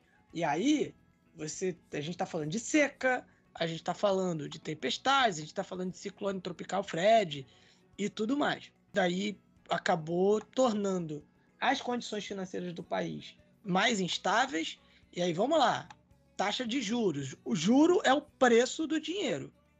A inflação é o, digamos, é o poder de compra, né? É, é, é o quanto esse dinheiro vai valer na mão de alguém. Com a inflação, o dinheiro vale menos. Mas com a taxa de juros elevada, ele tem um preço maior. Então, se a pessoa pega um dinheiro emprestado, sei lá, né, a, a, a previsão é de que ela tenha mais problemas para pagar, né, e por isso, geralmente, se eleva a taxa de juros. Se eu estiver falando alguma besteira, por favor, nossos ouvintes economistas, por favor, fiquem à vontade para corrigir, mandar e-mail, etc. Mas aí é uma forma, entre aspas, né, de proteção. Você aumenta o valor daquele dinheiro, né, o preço, perdão, daquele dinheiro, já que aquele dinheiro vale menos na, na mão da pessoa. Né? Parece conceitos meio, como é que eu posso dizer, paradoxais, mas enfim. Então, como a gente estava dizendo, essa taxa foi elevada, a taxa chegou 22%, foi um aumento de 4% em relação à taxa anterior, que era 18%. O aumento mais acentuado desde outubro, como a gente disse, a gente tem aí questão uh, uh, climática interferindo bastante, já que tivemos aí seca na região norte do país, né, que uh, piorou a questão de abastecimento de alimentos, e aí, né, quando você tem um aumento na alimentação, logo a inflação cresce. E aí, enfim, você tem também o ciclone Fred, né, todas as questões de, de tempestade e etc. O Banco Central né, também disse que espera que a economia cresça a um ritmo mais lento em 2023, alguma coisa em torno de 2,7% menos do que estava previsto anteriormente, muito por conta, novamente, do ciclone tropical, Luiz. Né? E aí, enfim, a gente tem aí os efeitos, né? por exemplo, a seca, como a gente já disse, acesso limitado a fertilizantes, né? o que atrapalha a produção de alimentos, cortes prolongados de, de energia elétrica né? e a escassez de moeda estrangeira no país. Vamos ao Congo, já que a ministra do Meio Ambiente do país se encontrou com a Marina Silva. Isso ela mesma, Marina Silva, né? Ela que todo, todo brasileiro, toda brasileira conhece a Marina Silva. É, ela, né, atualmente é a ministra do Meio Ambiente e Mudança do Clima, né, é, do atual governo brasileiro. Fiz até uma postagem, uma publicação, né, que a gente viu principalmente do Twitter e tal, e foi uma foto bem interessante e bastante histórica, né, pro contexto do Brasil, do mundo, do continente africano, que foi o encontro da Marina Silva com uma representante da República Democrática do Congo, né, para falar sobre questões ambientais. E aí eu vou citar o tweet aqui, né, que ela falou para vocês terem uma ideia, tá? O tweet dela, da Marina, é agora no último dia 3 de maio. Brasil, Indonésia, Indonésia e Congo detêm 52% do setor da floresta tropical do mundo. Aí ela fala que ela discutiu com a ministra do Meio Ambiente e Conservação de Florestas da República Democrática do Congo, a Eve Massoud Bazaiba, né, o aumento da cooperação entre os três países, né, Brasil, Indonésia e República Democrática do Congo, que tem, segundo ela, muitas coisas em comum, né? E ela falou da questão de desenvolver ações concretas, trocar experiências sobre o combate ao desmatamento, o manejo florestal sustentável, agricultura familiar, né? E aí ela completa dizendo que o Brasil está trabalhando com, com os parceiros internacionais em prol de um desenvolvimento sustentável em nível global, né? É interessante esse encontro entre Brasil e República Democrática do Congo em todos os níveis, né? Porque normalmente a gente é, tem uma relação diplomática muito limitada ainda com os países africanos, bastante pragmáticas muitas vezes em áreas de defesa, em outras áreas específicas, como a gente citou lá no começo do programa. Então aqui a gente está vendo um outro debate que, na verdade, o Brasil apenas está, entre aspas, acompanhando um debate que já é mundial, um debate que já foi debatido no Egito, né, na COP, que a gente falou uh, ano passado também.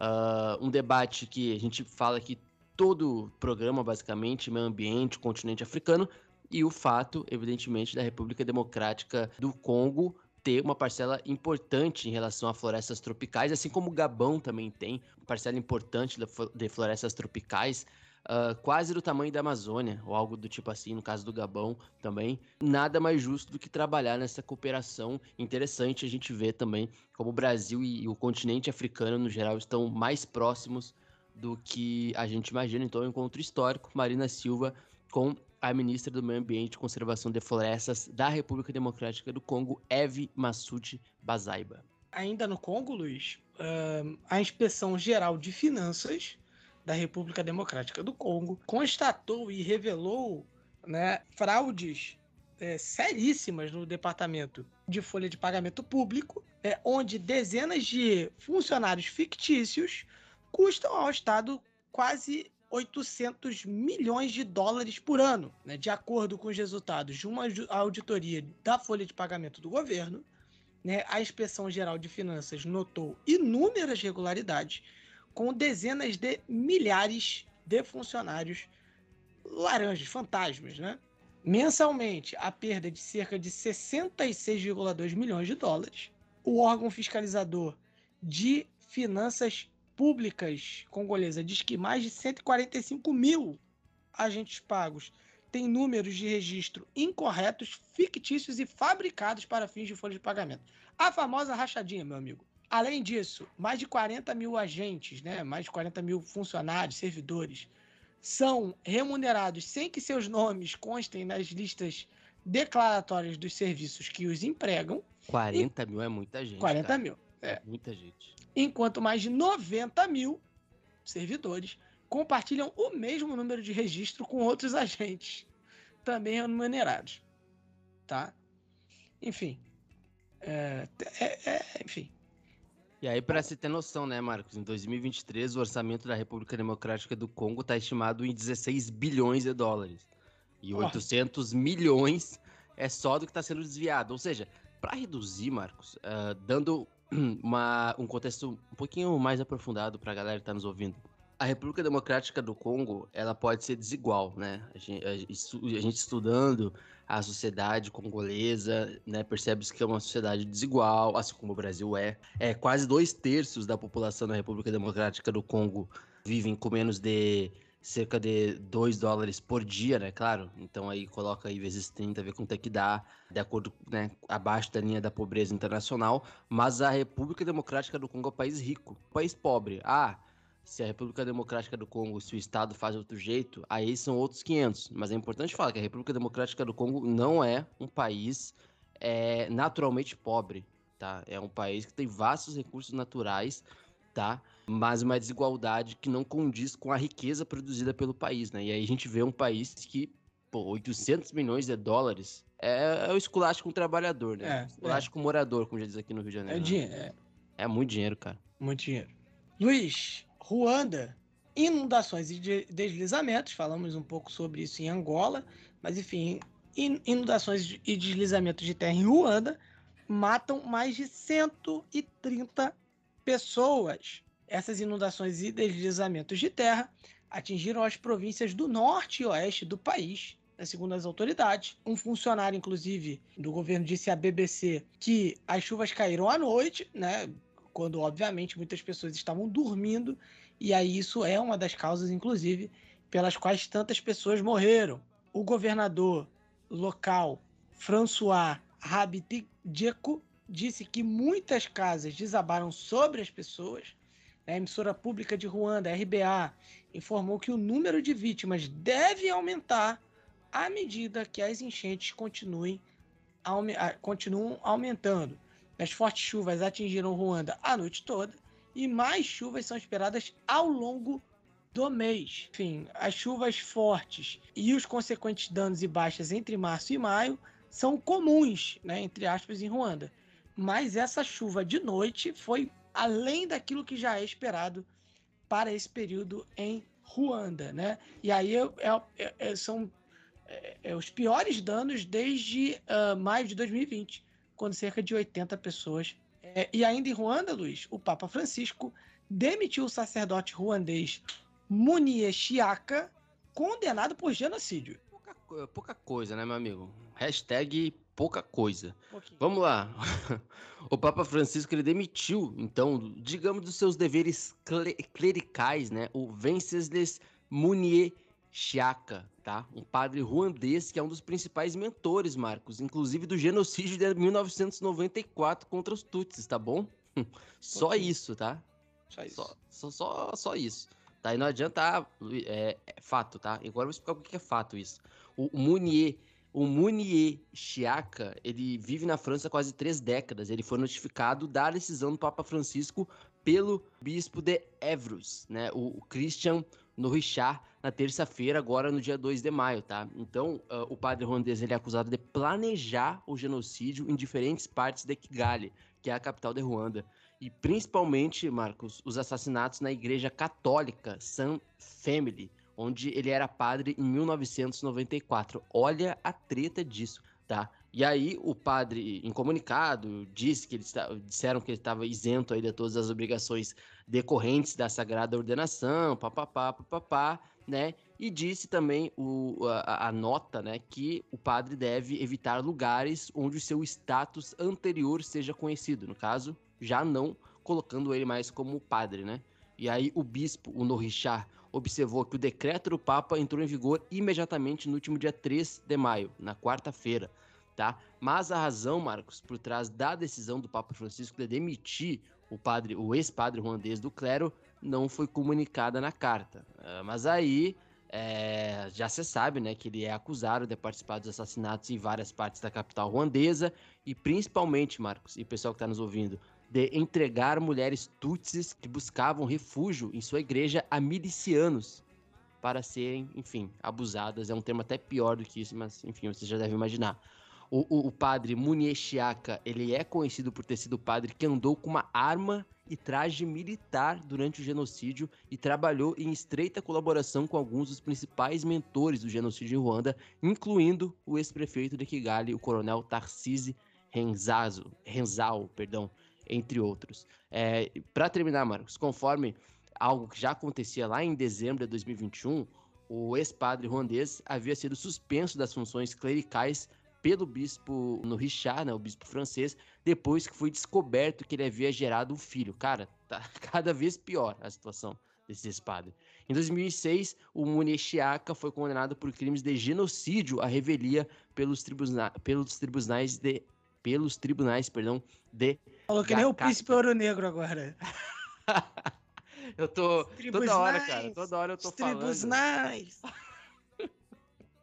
Pelo amor de Deus, cara. Toda semana eu tô imitando o, o Príncipe Ouro Negro, então acho que eu tô falando e não tô nem percebendo. Mas é isso, Marcos. Depois disso daí até me desconcentrou. Mas esse cara tá com as mãos sujas de sangue. E, cara, se ele foi uh, condenado em 2006, e só agora que ele foi, né, demitido, digamos assim, é porque de fato a coisa tava insustentável, né? Mas tá aí, um padre, ex-padre agora católico, né, demitido aí das suas funções responsável por né, participação no genocídio de Ruanda. Absurdo isso. É o famoso padre do Trabuco. Bom, é... Luiz.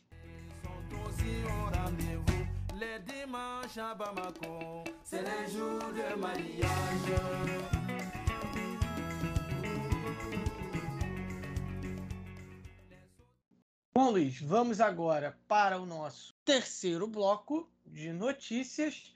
E a gente começa pela África Ocidental, em Camarões, já que tivemos um ataque né, perto de Douala, né, um ataque uh, que as autoridades em Camarões atribuem a rebeldes anglófonos. Tá? Eles teriam atacado postos militares perto da cidade portuária de Douala, né, matando ali várias pessoas. O ataque é o mais próximo que o conflito separatista chegou de Douala desde que os combates começaram em 2017. As autoridades dizem que os separatistas mataram pelo menos seis pessoas e feriram algumas outras, né?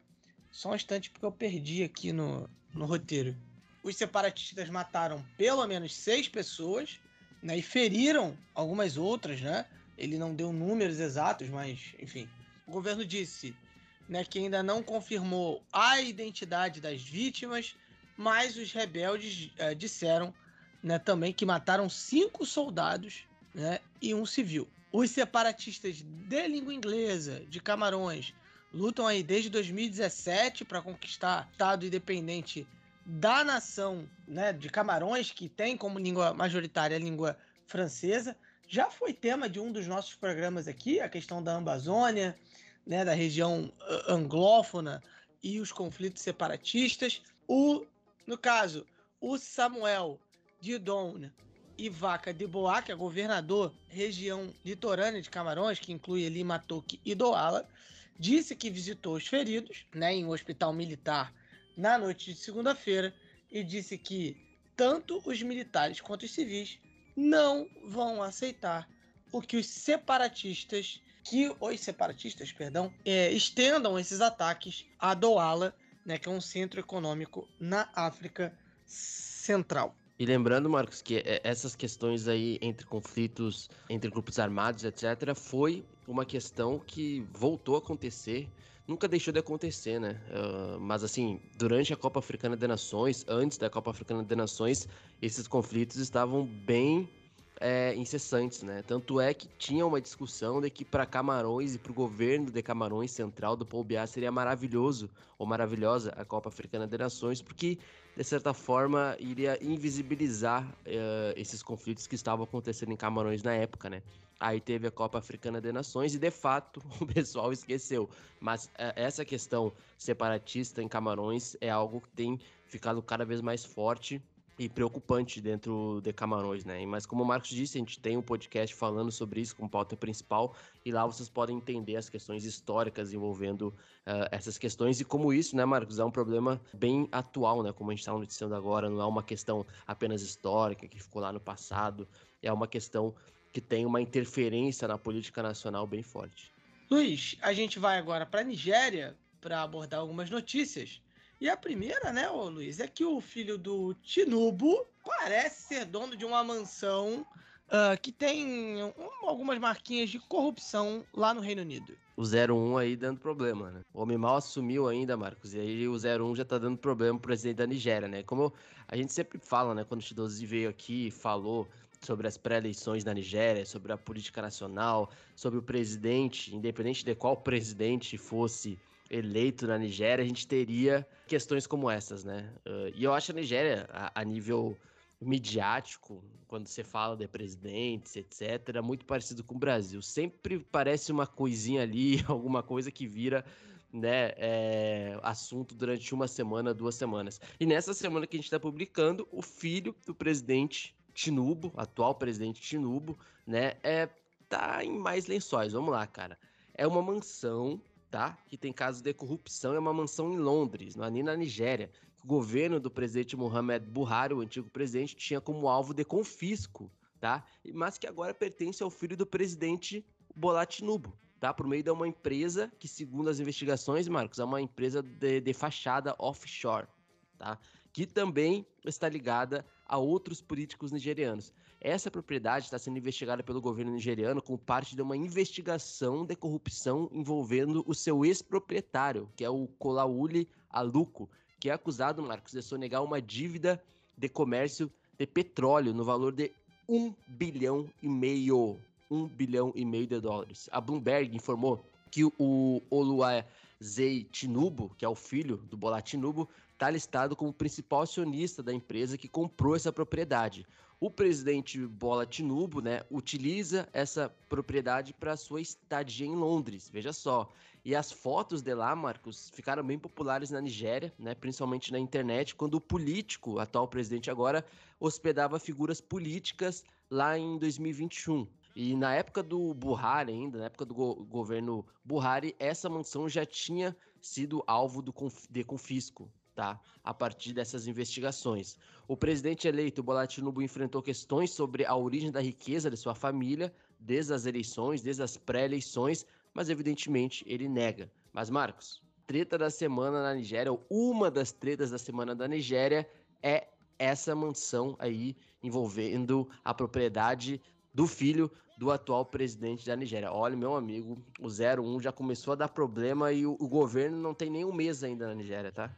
É, Luiz, parece que o 01 é a bola da vez aí. Atenção aí da, da, da polícia. Outra notícia é que o primeiro censo em 17 anos foi adiado novamente na Nigéria. Né? A Comissão Nacional de População da Nigéria adiou seu primeiro censo em 17 anos devido ao tempo insuficiente de planejamento, né? com uma nova data a ser definida pelo novo governo né, liderada aí pelo Tinubu. Esse é o segundo atraso, né, esse ano no censo, que acaba afetando. Gente, o censo ele afeta não só você saber quantas pessoas você tem, ele afeta inclusive a distribuição das receitas, inclusive do petróleo na Nigéria, a representação política, né, do país e de 300 grupos étnicos que a gente tem na Nigéria, né, enfim, é, tivemos algumas contagens, né, alguns censos anteriores, sendo um, tanto quanto desacreditados.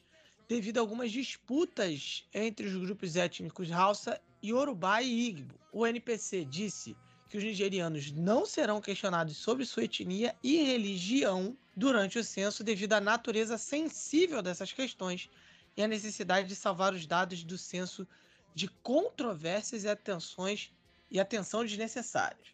O que pode ser feito para facilitar também pode ser um complicador para a gente entender de fato a sociedade nigeriana como um todo. A população nigeriana ela é estimada em 200 em mais de 200 milhões, é a maior população da África, inclusive. E a ONU prevê que dobrará 2050, tornando-se o terceiro país mais populoso do mundo. É bom a gente ficar Nessa semana a Índia, né, se tornou, né, o país mais populoso, não foi? Oficialmente, ou esse mês, no caso, o país mais É, eu, eu não eu não sei se se já com números oficiais, mas é a tendência, né, é, é um, o censo já não é feito também há muito tempo na Índia e a população cresceu muito, né, de lá para cá. E a tendência é de que a Índia se torne, né, tenha se tornado a população, maior população do mundo, ultrapassando a China. Perfeito. E Luiz, ainda na Nigéria, a Agência de Controle de Alimentos e Drogas da Nigéria lançou uma investigação sobre uma marca popular de macarrão. Isso, meu amigo. Agora até o, o miojinho, aquele que a gente conhece, está em perigo na Nigéria, tá? Vamos lá. A Agência de Controle de Alimentos, né, e, e Drogas da Nigéria, olha até onde, olha quem é que está investigando, né? Diz que está tomando ações rápidas para investigar uma tal marca popular de macarrão na Nigéria sobre uma suposta presença, tá, de uma substância associadas a, associada a riscos de aumentos em casos de câncer. Uma situação bem séria na Nigéria, tá?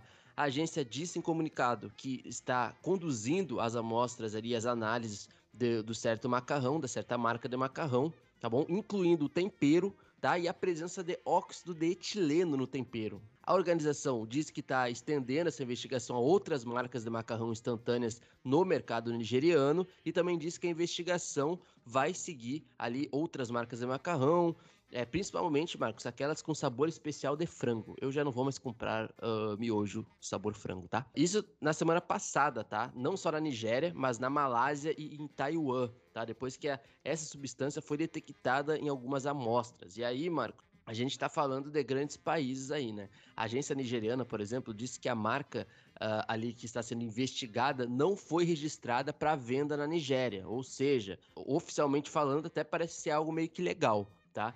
E aí também as autoridades observam ali que essas marcas, esses macarrão, normalmente chegam ali através dos portos e etc. Então, assim, está existindo toda uma investigação, inclusive uma, uma espécie de, de organização para que essa marca não entre pelos portos da Nigéria mais, não entre. Uh, essas investigações sejam concluídas. Mas, Marcos, o que me parece é que, de fato, essa marca popular de macarrão aí, possivelmente são aquelas marcas que são mais baratas, né? E aí por isso que se tornam popular normalmente, está é, sendo investigada porque está associada a riscos do, do aumento de casos de câncer na Nigéria. Então é bom ficar de olho.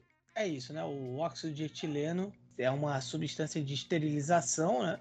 Causa justamente, é, pode causar o câncer, enfim, se for ingerido.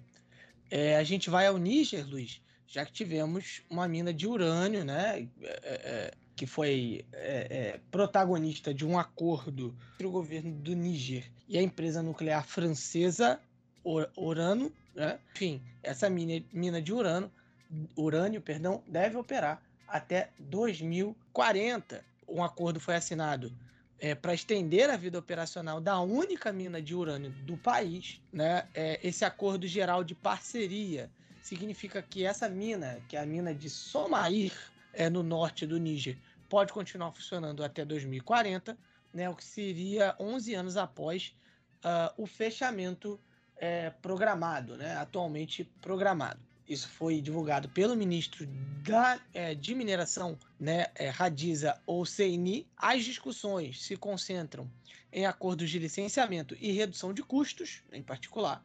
Né, a ministra, perdão, a Orano, que é a empresa francesa, é sucessora da antiga Areva, né, que era uma empresa estatal uh, francesa, que iniciou a mineração de urânio no Níger há cerca de 50 anos. Lembrando que o Níger é uma ex-colônia francesa. Uma das minas da empresa país, a Cominac, fechou em 2021. O acordo relativo a Somaí inclui aí uma promessa da Urano de injetar 26 bilhões de francos CFA, o que dá cerca de 44 milhões de dólares, na educação e outros setores prioritários no Níger, tá? segundo o CEO da empresa, o Nicolas Mae. As duas partes concordaram em adiar o início da mineração no sítio de Imorarem, né, no norte, né, que estima depósitos de 200 mil toneladas de urânio, né, é, que seria aí entre as maiores do mundo. As operações deveriam ter começado em 2015, mas foram suspensas depois que o preço mundial do urânio caiu após o desastre de Fukushima em 2011 no Japão. Luiz, em Burkina Faso, que é né, Burkina Faso, que não é Burkina Vasco, tivemos o exército aí ligado ao massacre de 156 civis. Isso, e aí, meu amigo, a gente está colocando uma perspectiva de algo que coloca um outro quebra-cabeça dentro dessa questão do jihadismo dentro de Burkina Faso e outros fatores importantes que até então a gente não tinha assimilado. Então a gente vai explicar daqui a pouco. Vamos lá. As autoridades de Burkina Faso, elas disseram que vão garantir uma investigação independente e, segundo o exército, imparcial, sobre a execução de pelo menos 156 civis, não jihadistas, não, não, não extremistas, 156 civis, pessoas inocentes, por supostas forças militares no dia 20 de abril de, desse ano, tá? Isso foi o que disse a Human Rights Watch. Os soldados teriam matado 83 homens, 28 mulheres e 45 crianças no vilarejo de Karma, que fica mais ao norte na província de Iatenga, em um dos piores massacres que aconteceu em Burkina Faso, de, em Burkina Faso desde 2015. O promotor público da capital da província disse agora no dia 23 de abril que homens vestindo uniformes do exército mataram 60 pessoas em, em Karma, tá? Mas evidentemente esse número já subiu, como eu disse, para mais de 150 civis. No dia 27, o ministro das Comunicações, o Jean Emmanuel Ouedraogo, condenou o ataque e prometeu que o governo faria de tudo ali para analisar essa questão. Entre dia 25 de abril, Maio, Marcos, e, e 2 de maio, a Human Rights Watch entrevistou algumas pessoas que confirmaram também uh, terem vistos homens com é, roupas do Exército Nacional de Burkina Faso e também a Human Rights, Rights Watch revisou relatórios de, de, organizações de Burkina Faso, tá, como fotografias que mostram a consequência do massacre em Karma, ao norte de Burkina Faso, incluindo mortos e feridos. Quase todos os corpos, Marcos, foram encontrados em Karma, né, incluindo o de 11 aldeões que foram, enfim, vítimas desse ataque e também outros corpos em outras aldeias vizinhas, tá? Teve também uma lista, outra lista de vítimas também e sobreviventes em outras aldeias, tá? E infelizmente, Marcos, a maioria dos corpos foi enterrado em valas comuns em Karma, ao norte, ou seja, era um crime, tentou ser escondido, mas acabaram é, descobrindo. Mas, Marcos, o que choca é que aqui a gente está citando um caso do Exército Nacional de Burkina Faso matando civis. Assassinato de, assassinatos de civis, não por grupos armados islâmicos dessa vez, que é o que acontece em grande parte, mas por pessoas do exército. E isso nos coloca, né, vários questionamentos sobre o porquê disso, se isso não teve com alguma limpeza étnica, que acontece muito, infelizmente, em vários países com conflitos armados como esses, mas tudo o que mostra é que existem violações aí e que o Exército Nacional de Burkina Faso, nesse caso, no norte de Burkina Faso, estaria envolvido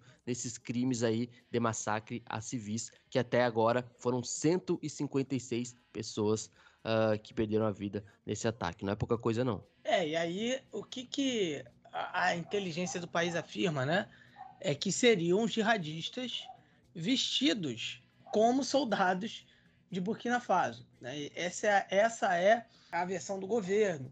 Né? E aí a gente puxa justamente é, com uma notícia né, de que o governo alegou interferência estrangeira e violação do seu espaço aéreo, né, o ministro da Defesa de Burkina Faso né, teria denunci denunciou né, o que seria coalizão internacional alinhada contra o seu país e alegou que houve violações do espaço aéreo de Burkina Faso. A agência de inteligência do país disse que uh, um massacre de civis, esse mesmo que o Luiz acabou de falar e de se referir, foi justamente realizado, né, como, como a gente adicionou aqui, por combatente, combatentes, por combatentes jihadistas vestidos como soldados. O coronel Kasson Koulibaly, nomeado pela junta militar né, que dirige o país, também ecoou as negações né, do novo líder, né, do, do, líder do novo regime, perdão, o Ibrahim Traoré, de que a força mercenária, né, a, o grupo Wagner, estava operando por lá, tá? E aí vou abrir aspas aqui para o Koulibaly. Muitas pessoas pensam que são os russos que estão nos guiando. Mas os burkinabes não são crianças. Declaração forte. Essa, essa frase é muito forte. É. Aí ele insistiu que a Rússia não estava estabelecendo as regras, né, e que a Rússia, a Rússia não dá nada para Burkina Faso. Era o povo de Burkina Faso que estava contribuindo para o esforço de guerra contra a insurgência jihadista no país. O Koulibaly fala, falou ali em o Agadogu é, em uma reunião com representantes sindicais e líderes de outros grupos da sociedade civil, né, e ele sugeriu que a coalizão internacional alinhada contra o país, cujos membros ele não disse, ele disse que há uma coalizão internacional, mas ele não disse quem faz parte, né, estava respondendo ali aos laços mais estreitos do país com a Rússia desde que o golpe de setembro levou os militares ao poder. O ministro da Justiça, o coronel François Ameogo, reconheceu que 136 corpos foram enterrados na semana passada em Karma, no norte do país, após um massacre. Testemunhos dizem ter sido feito por homens em um uniforme militar. Foi a primeira vez, foi a primeira vez que o regime reconheceu o número de vítimas, tá? É o mesmo número que os grupos de direitos humanos já vão, porém, né, enfim, vamos lá, os grupos, como a gente disse, eles culpam o exército de Burkina Faso, né, mas o, o próprio governo não admite, né, o, enfim, que, que fez de fato que o exército fez isso. Eles admitiram o número de vítimas, mas não a autoria do ataque pelo exército de Burkina Faso. Né? O Ibrahim Traoré, presidente da transição de Burkina Faso, ele tem uma meta de recapturar os 40% do território do país, que é atualmente controlado por jihadistas. Né? É, a gente tem aí já é, mais de 10 mil mortos né? É, e 2 milhões de pessoas né, deslocadas por conta de conflitos né, causados ali pela ação dos jihadistas. A gente vai dar um pulinho agora em Mali, Luiz, já que temos um projeto de constituição que será votado em junho. Isso, finalmente, Marcos. Finalmente. É, a, a, palavra Mali e projeto de constituição são termos que a gente já usa há um bom tempo, né? A gente tem falado nos últimos podcasts sobre essa questão: vota, não vota, escolhe uma data, não escolhe, adia ou não. E a junta governante do Mali anunciou que vai realizar, Marcos, um referendo sobre a nova constituição no dia 18 de junho, no próximo mês. O referendo estava inicialmente marcado para o dia 19 de março, né? Evidentemente não aconteceu, mas havia sido adiado, mas sem uma data, né? A decisão ela foi transmitida pelo porta-voz do governo, Bulaye Maigá, na televisão nacional, agora na última sexta-feira, no dia 5 de maio. O estabelecimento de uma nova constituição é justamente um passo importante, né? Que viveu um golpe dois golpes, um golpe do golpe e um outro golpe também, e é golpe atrás de golpe no Mali, tá bom? Então, uh, existe esse processo de transição democrática, né? Lembrando que o atual uh, governo é um governo militar de transição, a gente não sabe ainda uh, quando irá. Na verdade, a gente sabe, né? Tem em tese, as eleições para acontecer em 2024, mas primeiro, primeiro tem que ter um referendo, tem que ter uma constituição que sirva de base para essas eleições, né? Um passo mínimo. E o debate sobre essa nova Constituição, o referendo, ele já é um debate bastante atrasado no Mali, se a gente for ver, tá bom?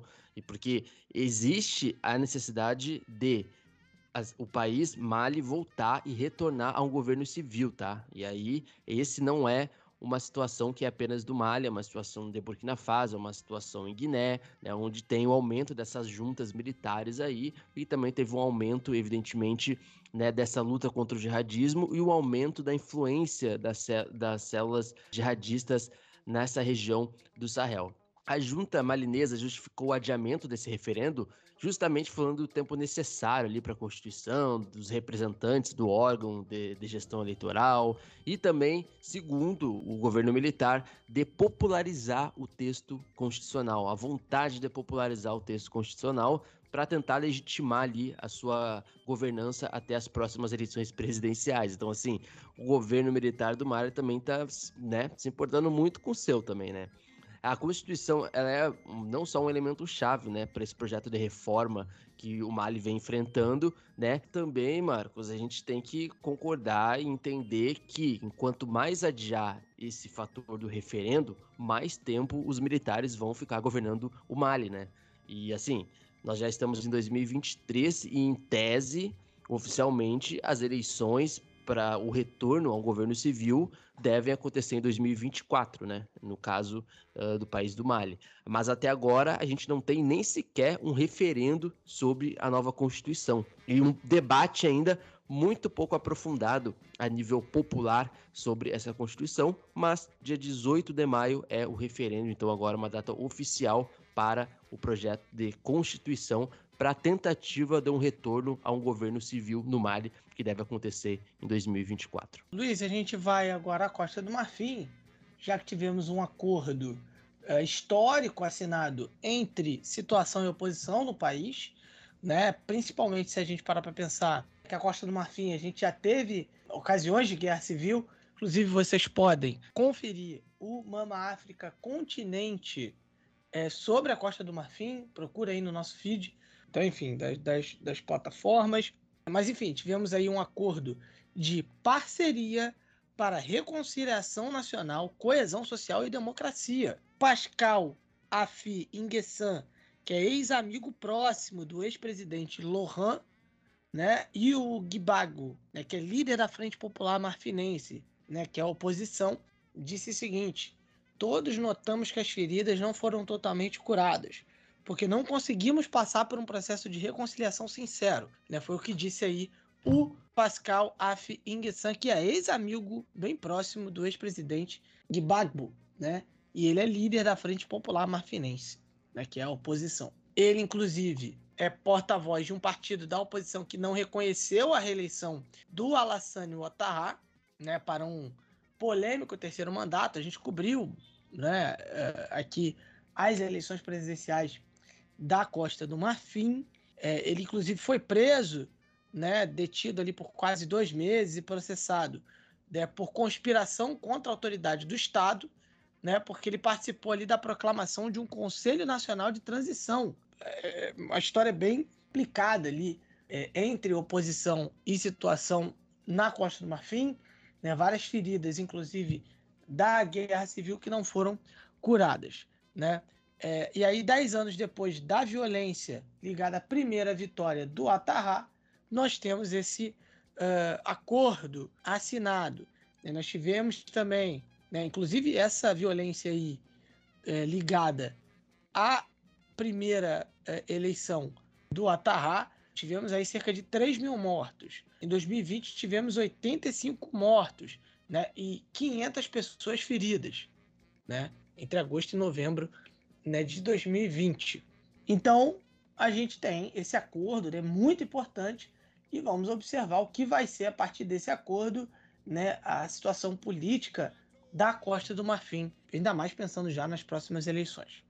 É, é, porque a gente fica vendo a Costa do Marfim hoje, agora nos últimos anos, mas é só lembrar, né, que até o que é 10 anos atrás, Didier Drogba estava tentando parar uma guerra para que um jogo de futebol pudesse acontecer, né, da seleção nacional. Então, mais do que romantizar a história, que na verdade não é tão romantizada a história do dia Drogba, porque de fato aconteceu, é, mostra como a Costa do Marfim, o processo de reconstrução da Costa do Marfim após aqueles conflitos étnicos e políticos é extremamente recente, né? Então, de fato, a necessidade de ter uma próxima eleição presidencial que tenha esse acordo democrático é muito importante e, e realmente histórico, né? Se a gente for ver o, o histórico recente da, político da Costa do Marfim, esse encontro entre o líder da situação e da oposição é realmente é, algo inimaginável há 15 anos atrás.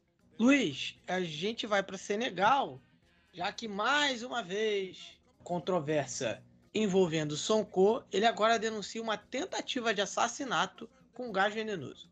Isso. É, ele, cara, assim, a gente tem que entender que o Sonko, a gente, nós estamos assim, vamos lá, nós estamos há basicamente um ano das eleições presidenciais de Senegal. Fator que é importante. De fato, existe é, uma repressão que ela está nítida em relação à oposição em Senegal. Uh, existe um fator de que o Maxal vai tentar a todo custo um terceiro mandato, o que é inconstitucional até a publicação desse podcast. Mas existe também um fator de que o Sonko está tumultuando, de certa forma, né? Porque, assim, tumultuando no sentido assim, de chamar a atenção da população para sua futura candidatura. Isso é um, é um fator político importante, tá? Eu não estou falando o que aconteceu com o Sonko é, em Dakar, as perseguições, tudo isso a gente já falou aqui, já condenou e etc. Mas o Sonko, ele sabe que, né, é o momento dele colocar o seu nome na roda dentro da política, tumultuar, não no sentido negativo, mas tumultuar, movimentar as peças do jogo político em Senegal é agora. Então, assim, ele denunciou uma tentativa, segundo ele, de assassinato, e isso ó, esse tipo de termo não se usa em qualquer situação, um termo muito sério, porque aí ele tá falando que o governo atual está tentando, né? E, e, essa é uma acusação grave que a gente precisa entender os meandros disso, né? Precisa entender que o, o que é panfletário, o que não é panfletário, enfim. Mas é, acusar basicamente o governo, uh, mesmo não dizendo nomes, de que uh, ele sofreu uma tentativa de assassinato, não é uma acusação assim leve, tá? Uma acusação tem que ter embasamento. Só que o líder da oposição, que no caso né, é o próprio Osman Sanko, afirma ter sobrevivido ao que ele chama de tentativa de assassinato. Ele falou isso agora, Marcos, na última segunda-feira, tá? Num comunicado à imprensa, dizendo que um laboratório estrangeiro analisou a substância pulverizada sobre ele em março, agora, uh, um mês atrás, né? Basicamente dois meses atrás, e concluiu que era tóxica e letal.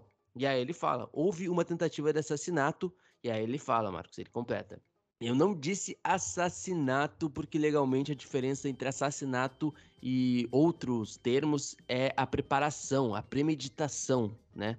Que pode concluir como assassinato uh, posteriormente. Ele considera que o que aconteceu foi premeditado. E aí, lembrando, né? O líder do partido Pastef, né? Disse que em meados de março agora que havia se sentido mal depois de ser atingido por gás lacrimogêneo pela polícia durante né, aquela transferência forçada dele para o tribunal de Dakar, onde ele está sendo julgado, inclusive onde ele deveria comparecer e acabou não comparecendo. A população se revoltou também contra as forças policiais. As forças policiais do estado eh, soltaram gás lacrimogênio é, nos manifestantes. A gente informou isso aqui também no África em Pauta. O Sonko, né, ele disse que após esse incidente, né, ele passou cinco dias numa clínica particular em Dakar para tratamento e que aí sim foram descobertas essas amostras que foram para o laboratório e aí é, foram para uma espécie de perícia toxicológica e aonde teriam descoberto, segundo ele, elementos que poderiam o matar, tá? O Sonko insistiu também, Marcos, nessa mesma segunda-feira, no dia 1 de maio, que o juiz poderia escrever sobre isso e que isso poderia é, se tornar uma acusação oficial. Ele também pediu, Marcos, veja só, a desobediência civil nacional contra o judiciário, que segundo ele ele considera parcial. Ele rejeitou ainda qualquer diálogo com o presidente Maxal. Ou seja, Marcos, aqui a gente precisa falar uma coisa. Ele de fato está tumultuando a cena, tá? E como eu falei, não estou falando se é tumultuar no sentido positivo ou negativo, mas ele está jogando todas as cartas que ele tem. Então, assim, como falei, usar o termo assassinato não é um termo, é um termo muito sério, né? E é uma acusação muito séria. Então a gente precisa entender os meandros do Son Ko que está tentando movimentar a cena aí a todo custo, rivalizando com a figura do Maxal. Até agora, a gente já falou, né? Desobediência civil, a população, parte da população indo a favor dele, é, a polícia largando gás lacrimogênio, o tumulto que tem sobre as acusações sobre ele, uh, ele colocando a figura do judiciário com uma figura antipopular, não sei, isso daí, é, é, isso daí a gente sabe como funciona. Então, assim, hoje o cenário é esse, o Sonko fecha essa semana, digamos assim, acusando basicamente o Estado senegalês de tentar assassiná-lo. Lembrando que ele foi, ele disputou as eleições presidenciais em Senegal em 2019, tá? Ficou em terceiro lugar e ele vai disputar em tese as eleições presidenciais do próximo ano. Mas até agora o que a gente tem é, é essa cena, cada, é, é esse cenário político cada vez mais pulverizado, digamos assim, em Senegal. Agora, o Luiz, a gente vai fazer um voo oriental, né? A gente vai chegando pela Etiópia, já que tivemos detenções em massa né, no país após um político ser morto a tiros. As autoridades da Etiópia dizem ter detido 47 pessoas, incluindo jornalistas né, é, e ativistas, por executar um ato terrorista, entre aspas, e tentar derrubar o governo no estado regional de Anhara, no norte. As prisões ocorreram dias depois que um alto funcionário do Partido da Prosperidade, né, o partido governante da Etiópia, e seus guarda-costas foram mortos a tiros no local. Os supostos culpados, identificados por agentes de segurança né, é, e inteligência etíopes, já haviam sido presos antes dos assassinatos. Né? Em um comunicado, a Força Tarefa Federal Conjunta da Etiópia divulgou ali o nome de mais 11 suspeitos procurados, incluindo políticos proeminentes e jornalistas que trabalham dentro e fora do país.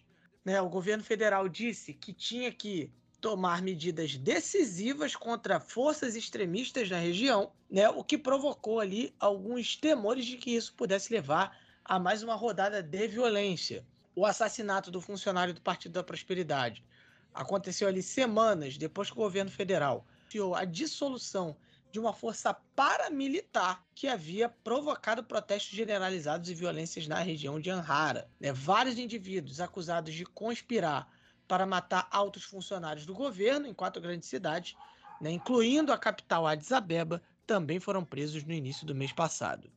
Luiz, tivemos, temos também o governo etíope e rebeldes Oromo em negociações. Essas negociações estão ocorrendo na Tanzânia, não é isso? Isso, então assim, é, esse é um cenário, né? A gente tem a tentativa, teve a tentativa de golpe, segundo, né? O governo etíope uh, essa semana, que é algo bem sério, né? Porque a gente está vivendo uma, re, uma reconfiguração né, dos conflitos em Tigray, pós-conflitos, basicamente uma guerra civil em Tigray. E agora, em relação a esse pós-guerra civil em Tigray, a gente tem esse encontro né, entre o governo etíope e os rebeldes de Oromo. Né? Os Oromos é uma das maiores etnias Etiópia, né? E assim, não só uma das maiores etnias, mas como também tem um poder, uma concentração de poder político dentro da Etiópia, em outras regiões, principalmente mais acima em relação ao centro da Etiópia, em Addis Abeba. Então, assim, Uh, os rebeldes de Oromo representam também um grupo étnico muito forte, com muito poder da interferência política na Etiópia, tá? E essas negociações de paz entre o governo federal da Etiópia e os rebeldes do Exército da Libertação Oromo, que é o OLA, estão em andamento em Zanzibar, Marcos, inclusive onde nasceu Fred Mercury, né? Que é um arquipélago ali na Tanzânia, tá? E isso é o que a gente tem até o momento.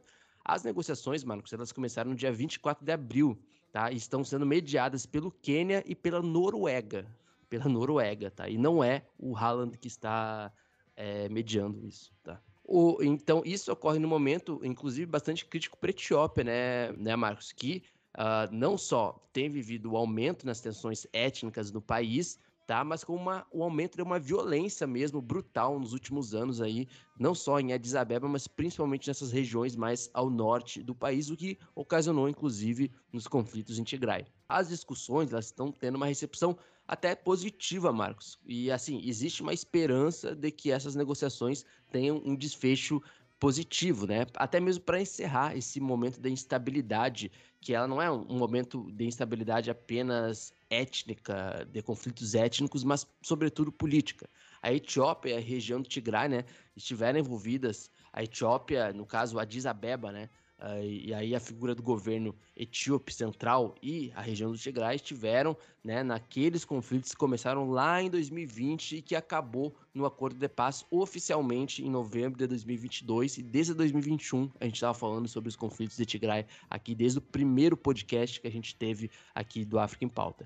Em fevereiro desse ano, temia-se inclusive né, que alguns grupos étnicos como Oromo e Amhara, que são grupos étnicos importantíssimos para a história da Etiópia é, pudessem intervir nessa situação em relação a esses acordos de paz, intervir no sentido negativo, que poderiam, enfim, não concordar com alguns outros, é, algumas outras resoluções, mas esse acordo de paz em Tigray foi alcançado, como eu disse, em novembro do ano passado. Mas, Marcos, por enquanto o que a gente tem é que o governo etíope e os rebeldes do Exército da Libertação Oromo estão em negociação na Tanzânia para tentar resolver de fato é, esse acordo de paz aí, para além daquele acordo uh, que a gente teve em novembro, mas enfim, questões políticas, né? O que, que os, o, Exército de Libertação vai tirar uh, em prol né, do, da sua população uh, nas regiões onde eles têm uh, uma concentração importante e como o governo etíope vai lidar em relação a esses fatores políticos, porque nessas regiões não só tem esses grupos étnicos a nível populacional, mas a gente tem governos ali que comandam essas regiões que são muito importantes para a Etiópia como um todo. É, Luiz, a gente vai a Uganda, já que o parlamento é, do país aprove, aprovou um projeto de lei anti-LGBTQIA, né, praticamente inalterado. O parlamento de Uganda né, aprovou né, esse projeto de lei anti-LGBTQIA, numa versão praticamente inalterada. Essa aqui é uma lei né, dessa natureza, numa das, uma das mais rígidas no mundo. O Yoweri Museveni tinha pedido que certas disposições da, da legislação original fossem alteradas, né, fossem atenuadas. Mas, enfim, apesar de quatro emendas, o projeto de lei mantém a maior parte das medidas mais duras da legislação né, e aprovada em março. Isso inclui, por exemplo, a pena de morte para certos atos, né, enfim, do mesmo sexo e uma, uma sentença de 20 anos por, é, entre aspas, promover a homossexualidade. Uma medida que obrigava, inclusive, as pessoas a denunciar as atividades homossexuais foi alterada para exigir denúncia apenas quando uma criança está envolvida. O não cumprimento está sujeito a cinco anos de prisão ou multa de 10 milhões de shillings ugandenses, que dá cerca de de 2.150 euros. O Museveni havia devolvido o projeto de lei ao parlamento no mês passado, pedindo que removessem o dever de informar e introduzissem uma disposição para facilitar a reabilitação de gays. Nenhuma disposição desse tipo foi, seria uma cura gay. Né? Eu, eu não faço ideia. Né? O Museveni, que é um opositor declarado né, dos direitos LGBT que IA+, aplaudiu os legisladores por terem, abre aspas, rejeitado a pressão dos imperialistas, fecha aspas. Tivemos 371 deputados votando a favor do projeto alterado, um, deputa um deputado no partido, no partido no poder, o Fox Odoi Oielou, votou contra, dizendo que infringia a Constituição. No caso, a presença de 170 deputados é necessária para votar um projeto de lei, mas tivemos aí uma votação em peso, tá? O Museveni tem 30 dias para sancionar a legislação e devolvê-la, né, ou devolvê-la ao parlamento para outra revisão. Né? Ele também pode vetar e informar ao presidente do parlamento, isso dentro desse prazo de 30 dias. O projeto de lei, no entanto, vai ser aprovado sem consentimento do presidente se ele devolver ao parlamento pela segunda vez.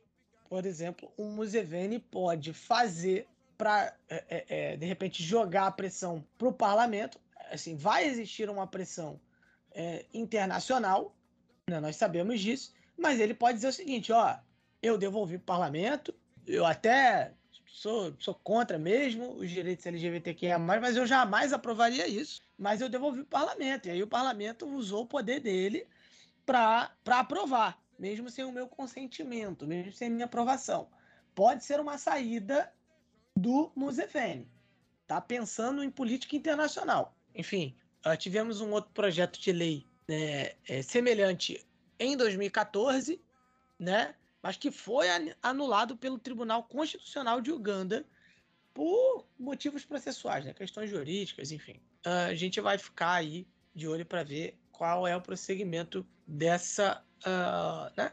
dessa lei. É, ainda em Uganda, Luiz, tivemos um guarda-costas atirando e matando o ministro de trabalho do país. Assim, meu amigo, tá tranquilão o Uganda nessa semana, tá?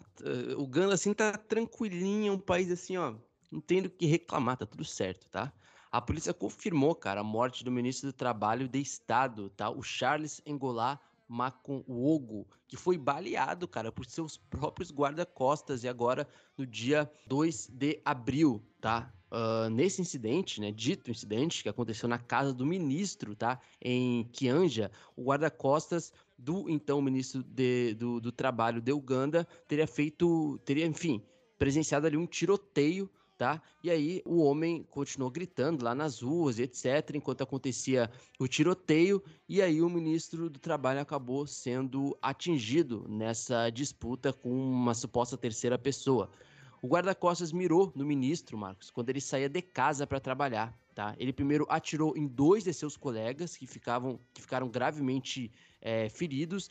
Mais tarde, um desses guarda-costas apontou a arma para o ministro enquanto ele embarcava em seu veículo oficial para trabalhar e depois apontou a arma, basicamente isso. De acordo com uma testemunha ocular, Marcos, depois dele matar o então seu chefe, ele né, teria saído atirando também na residência do então ministro do Trabalho, enquanto atirava para cima e acabou fugindo para um centro comercial próximo, aonde ele entrou no salão e acabou tirando a sua própria vida. Meu amigo, foi um assassinato de um guarda-costas que, em tese, uh, atirou contra o seu próprio chefe, tá? E até agora a gente não tem uma motivação uh, oficial é, explicar uh, essa situação, mas o guarda-costa matou o ministro do trabalho, cara, de Uganda.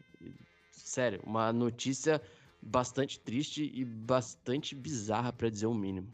É, Luiz, e ainda em Uganda, tá aí preocupado né, com a, a, a propagação né, de, de, da homossexualidade, da promoção da homossexualidade. É, mulheres parlamentares da oposição de Uganda protestam aí contra assédio. A notícia ela não fala em assédio sexual, né, de fato. Fala, é, por exemplo, sobre é, assédio no contexto de violência, né? é, a Comissão de Direitos Humanos, Humanos de Uganda convocou o inspetor-geral da polícia, o John Martins Okot Oshola, sobre, é, né, para falar sobre o contínuo assédio e brutalidade infligidos contra as mulheres parlamentares pela polícia. Tá? Tivemos aí a prisão de 11 parlamentares da oposição que protestavam contra o assédio né, de colegas por agências de segurança. Os deputados disseram: Anitta entre né, que o pessoal, que é a oradora, né, que o pessoal de segurança sob o comando dos, dos comissários distritais residentes em todo o país, em todo o país, estava bloqueando os esforços para interagir com os constituintes. No parlamento, vários legisladores, incluindo o vice-presidente Thomas Taebua, líder da oposição, né, o Matias Impulga e o ministro de Assuntos Internos condenaram as alegações de assédio por parte das agências de segurança, especialmente policiais contra legisladores da oposição. E aí, enfim, como eu disse, a notícia ela não fala sobre de fato um, um assédio sexual, por exemplo, parece ser mais um assédio de violência, violência física, é, repressão, enfim, mas também, né, é, é, é, é um pulo, né? É um pulo. Luiz, vamos ao Quênia para, uh, enfim, algumas notícias. A primeira é de que o Uhuru Kenyatta foi destituído do cargo de ex-líder do partido governista do Quênia. Isso, e aí a gente está falando de um dos maiores políticos aí da história recente do Quênia. Não é qualquer político não, tá? É, o ex-presidente, né, Uhuru Kenyatta, foi destituído então do cargo de líder do partido Jubileu, tá?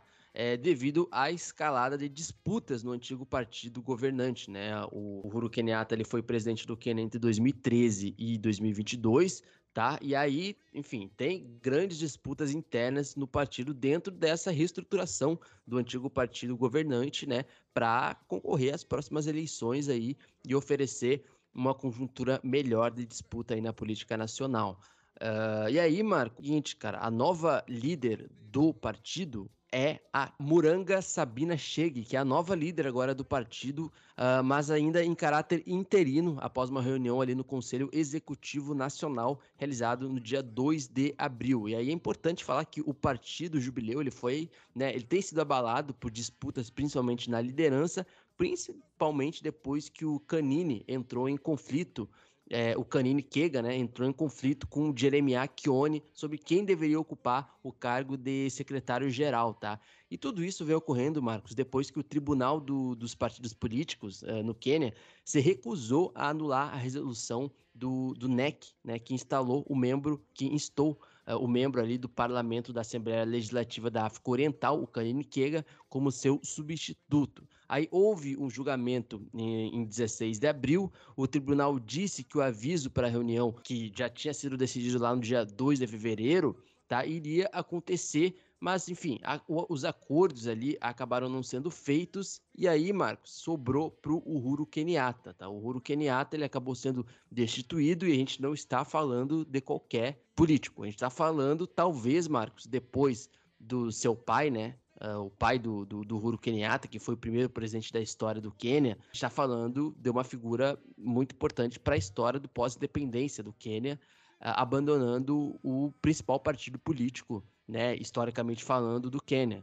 Então, assim, é um momento de mudança do antigo partido governante do Quênia, então a gente vai ficar acompanhando e o Uhuru Kenyatta, né, uma, a sua maior figura aí que ascendeu ao poder no Quênia, que colocou o partido em evidência na política nacional queniana, essa figura acabou sendo destituída do antigo partido governista do Quênia. Luiz, agora a gente vai ainda no Quênia né? A gente tem mais uma outra notícia depois dessa que a gente vai abordar agora, mas é uma notícia que, como a gente disse lá no início, tá, enfim, foi bastante divulgada na mídia, né? Que é a, a morte.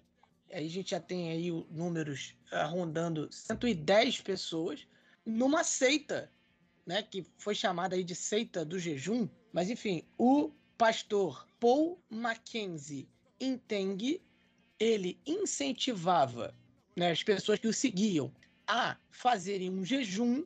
É, em tese, esse jejum que ele propunha era para que os fiéis pudessem encontrar Jesus, para se aproximar de Jesus, sendo que nessa, entre aspas, brincadeira aí, 110 pessoas, ao menos 110 pessoas, morreram. É líder da igreja, da Igreja Internacional da Boa Nova. Né? Ele ficou preso desde o dia 14 de abril né, compareceu a um tribunal do país no início, compareceu a um tribunal do país, né, para ouvir a acusação e pedir que o processo contra ele fosse encerrado. O que no caso é, aconteceu, né? Ele foi liberado, mas, né, ele será né, processado por terrorismo, né? Ele será processado por terrorismo, né? No dia 2 de maio, né, saiu inclusive a notícia de que ele vai ser acusado por terrorismo, né, após a morte dessas 109 pessoas.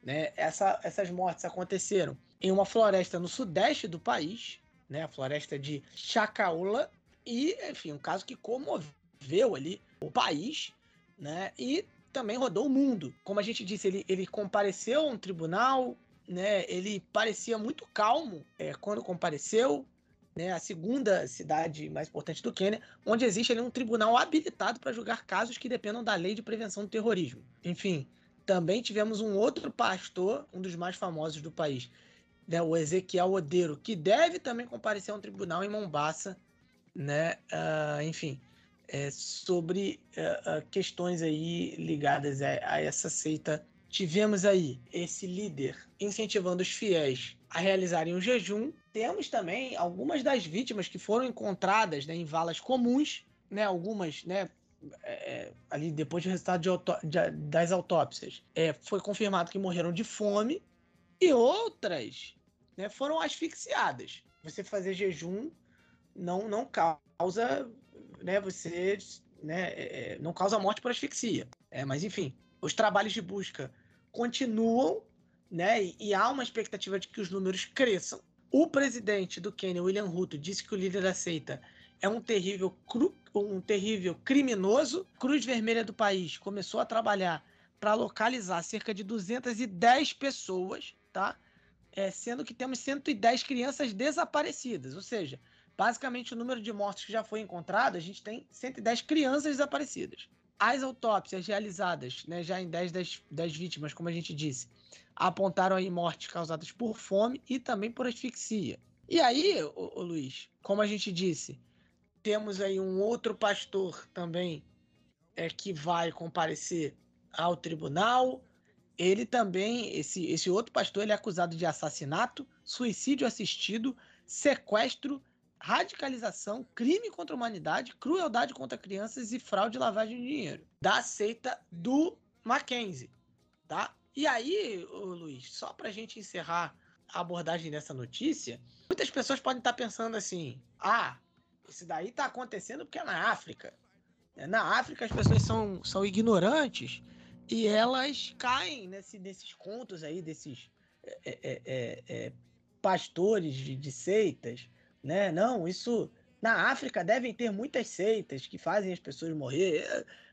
Esse tipo de pensamento pode estar tá acontecendo quando as pessoas veem notícias dessas. Mas assim, é, a gente tem alguns casos, inclusive o maior caso de mortes assim por suicídios ou massacres ligados massacres que a gente diz assim, é, é mortes né, é, é, em massa ligadas a motivos né, de, de seitas e etc., é, a gente tem muitos desses casos nos Estados Unidos. Para você ver que não é uma coisa assim, ah, que povos africanos. Não é isso. É, isso é uma coisa que não é nova, inclusive, na história. A gente tem, por exemplo, vou dar alguns exemplos aqui. Comunidade Porta do Céu, né, a Heaven's Gate, né, de San Diego, né? Em 1985, temos ali seita que acreditava que uma aeronave espacial estava prestes a levar todos os membros dessa seita né, para o que seria um reino do paraíso. É uma mistura aí do, do daquela seita lá também que o, o Timaya participou durante um tempo. Né? Tinha umas ideias meio parecidas assim, mas na, na seita do Timaya, pelo que eu sei, não teve não teve suicídio em massa. Mas aí, nessa seita que começou, ela começou em 85, né? Quando ela começou em 85, não, né? No caso, o fundador desse culto, dessa seita, morreu em 85, e aí o grande objetivo dessa galera era se encontrar com esse fundador, né, desse culto. E aí para entrar nessa aeronave, os membros eles deveriam se livrar dos seus corpos, né, que eram meio que uma embalagem da alma.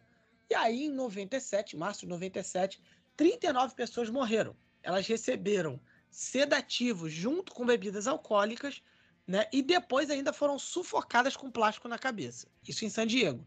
E temos também, o, o Luiz, o, o famoso caso do Templo do Povo. O Templo do Povo era uma congregação que começou na década de 50, né? Que quando começou chamou bastante atenção é, da sociedade, porque né, ela pregava é, bastante a diversidade, tinha um discurso muito antirracista. Né? O Jim Jones, o líder dessa seita, né? que inclusive chegou a morar no Brasil, tá? Chegou a morar em Belo Horizonte.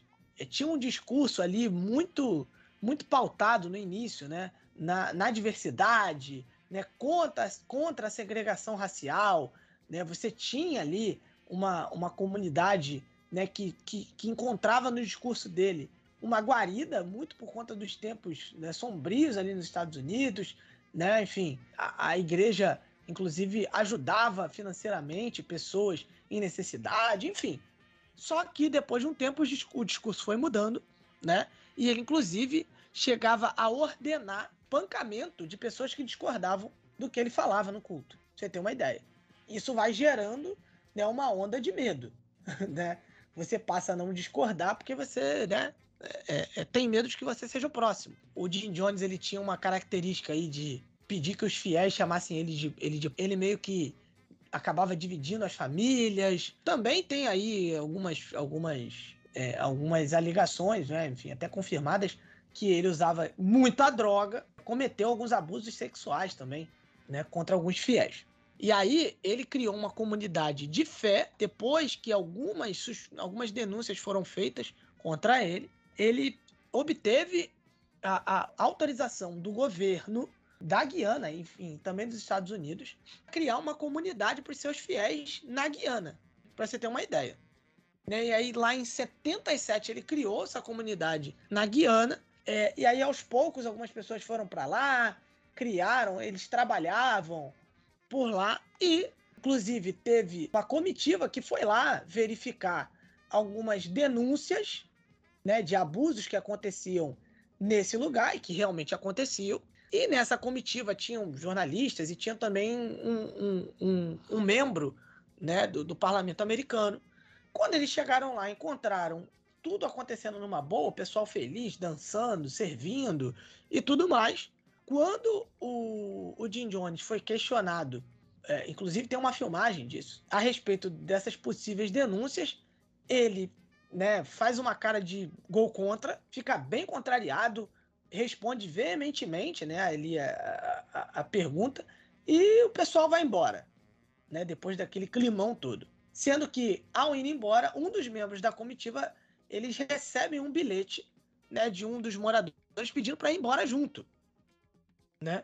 Depois que, que isso foi descoberto pelo Jim Jones, tá? Eu vou resumir bastante a história. Depois que isso foi descoberto pelo Jim Jones, né, ele ficou bem desesperado, né? E um dos seguidores do Jim Jones matou um dos representantes dessa comitiva, que era um dos representantes do parlamento. E aí, meu amigo, quando você mata um, um representante do parlamento uh, uh, dos Estados Unidos, é indicativo de que a coisa não vai ficar boa para você. E o Jim Jones ele colocou em prática o plano dele, né, de um suicídio coletivo, né? E quem não aderia era morto, tá? Pelos seguranças. Foram 913 pessoas mortas, sendo que 275 eram crianças, tá? 12 dessas, dessas pessoas eram, eram bebês. É o maior, né, enfim, suicídio coletivo uh, uh, ligado né, a questões religiosas é, da história. Eu, eu acho que não teve ainda no mundo com tantas mortes quanto esse da seita do Jim Jones. E assim, Estados Unidos. O que, que eu tô falando isso tudo aqui, né, Luiz? Para deixar. É, fica esse registro, né? Que não é, ah, aconteceu no Quênia, ah, isso deve acontecer. Gente, isso é algo universal, tá? E não, você não tem que fazer um, um jejum além das suas capacidades para você ficar próximo de Jesus. Isso não, não, não, não existe.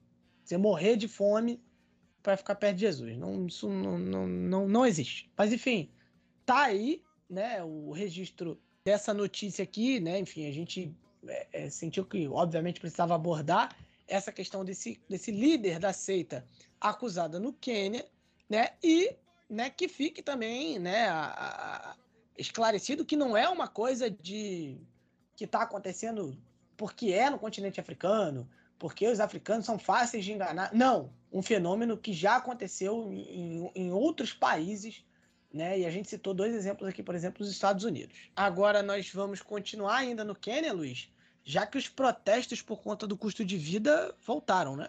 Isso, a gente já tinha falado sobre os protestos que tinham acontecido, uh, começado a acontecer pelo Raila Odinga, né, o, líder da oposição no Quênia, que perdeu né, a última eleição, mais uma vez, inclusive, uh, mas que chegou muito perto, tá, de pelo menos, é, e talvez por um segundo turno, ou de pelo menos é, até mesmo garantir no primeiro turno, que foi uma diferença muito pequena na presidência, de uma eleição presidencial no Quênia, e os partidários do líder Azimio, né, Raila Odinga, desafiaram as ordens e que as manifestações contra o custo de vida se concentrassem na capital, em Nairobi, né?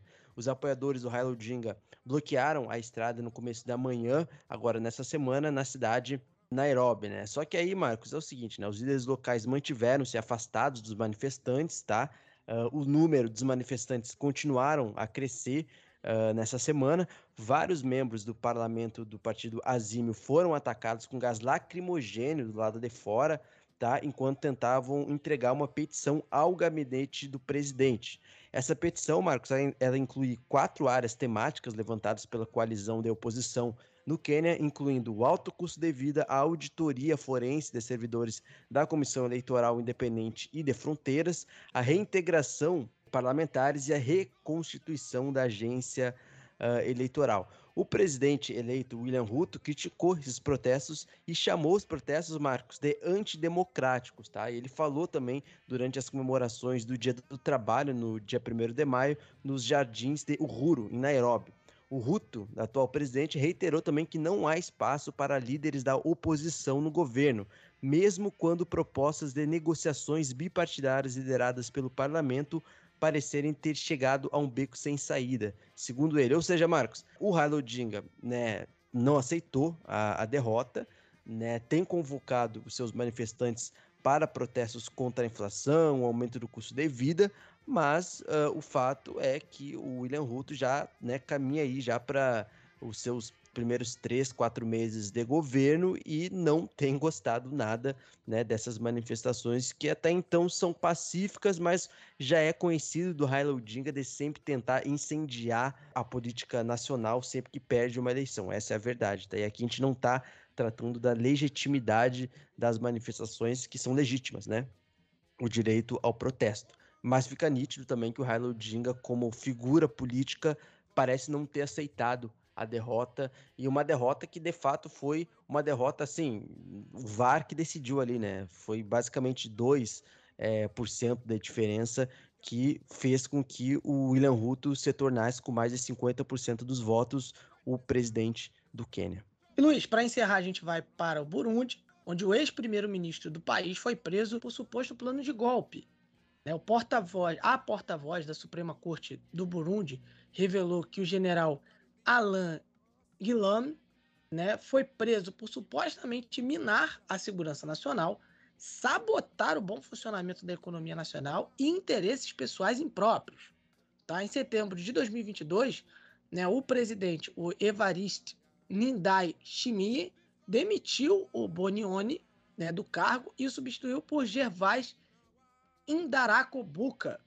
Né? A demissão dele ocorreu em um momento em que haviam em que havia, perdão, tensões políticas no país, presidente, né, o presidente inclusive alertou os funcionários do governo contra qualquer movimento de golpe de Estado, depois de ter sido dado como desaparecido por alguns dias, né, após uma busca domiciliar pela polícia, o Bunioni foi encontrado em Niamuzi, né, um município cabeze de Bujumbura, em 21 de abril. O Bunioni era visto como líder é, né, dos linha dura que detém o verdadeiro poder político no Burundi, com o próprio presidente aludindo né, ao seu isolamento ali em um discurso de 2021. O Bunioni está também sob sanções dos Estados Unidos desde 2015 pelo suposto papel dele na violação de direitos humanos durante a violência provocada pela decisão do falecido presidente Pierre Nkurunziza de buscar um terceiro mandato. Bom, Luiz, a gente encerra então assim esse nosso terceiro bloco e já se encaminha para o nosso encerramento. É isso? Então, é, você tem aí alguma consideração final, os seus abraços, né, algum aviso interessante? Só agradecer a nossa galera, Marcos, que compartilha o podcast com mais pessoas, que tá compartilhando esse podcast nos stories, arroba PDL, a gente reposta lá no Instagram. Compartilhem esse podcast, compartilhem o Africa em Pauta com mais pessoas, que vocês vão estar tá ajudando as pessoas a se informarem mais sobre o continente africano. E sempre agradecendo todo mundo, cara, que chega até o final desse podcast, sempre, que nos ajuda, que maratona o podcast, que escuta tudo de uma vez, ou que vai maratonando durante a semana, durante os dias. A gente sabe que o tempo de cada um e de cada uma é muito valioso com trabalho trabalho, com estudo, com várias responsabilidades, e vocês é, aproveitarem o tempo de vocês e colocar a gente nos ouvidos, aí nos fones de ouvido, ou nos altos-falantes, enfim, é, de fato é uma coisa muito importante para a gente e a gente se sente muito lisonjeado. Então, muito obrigado pela sua audiência. Arroba PDL, Twitter, Instagram, Facebook, a gente está sempre lá, principalmente Instagram e Twitter. Então, Uh, permaneça junto da gente e compartilhe esse episódio do África em Pauta. Muito obrigado a quem chegou até aqui. É isso aí. Vai pedindo e lembrando pro pessoal nos seguir nas redes sociais, arroba pontalancapdl, no Instagram, no Facebook e no Twitter que mais cresce no Brasil, né? Além, é claro, né, de compartilhar né, o podcast, enfim, nos seguir nas plataformas de podcast. Também agradecer aí aos nossos ouvintes, aos nossos financiadores, né? E, né, agradecer a quem esteve com a gente nesse episódio aí até o final. Aí você vai ouvir uma música aí, mas não sem antes a gente dizer, a gente volta né, é, para o África em Pauta 56 e também de te dizer para que você não se esqueça que ponta de lança é paixão por usar. Até a próxima, pessoal. Tchau, tchau.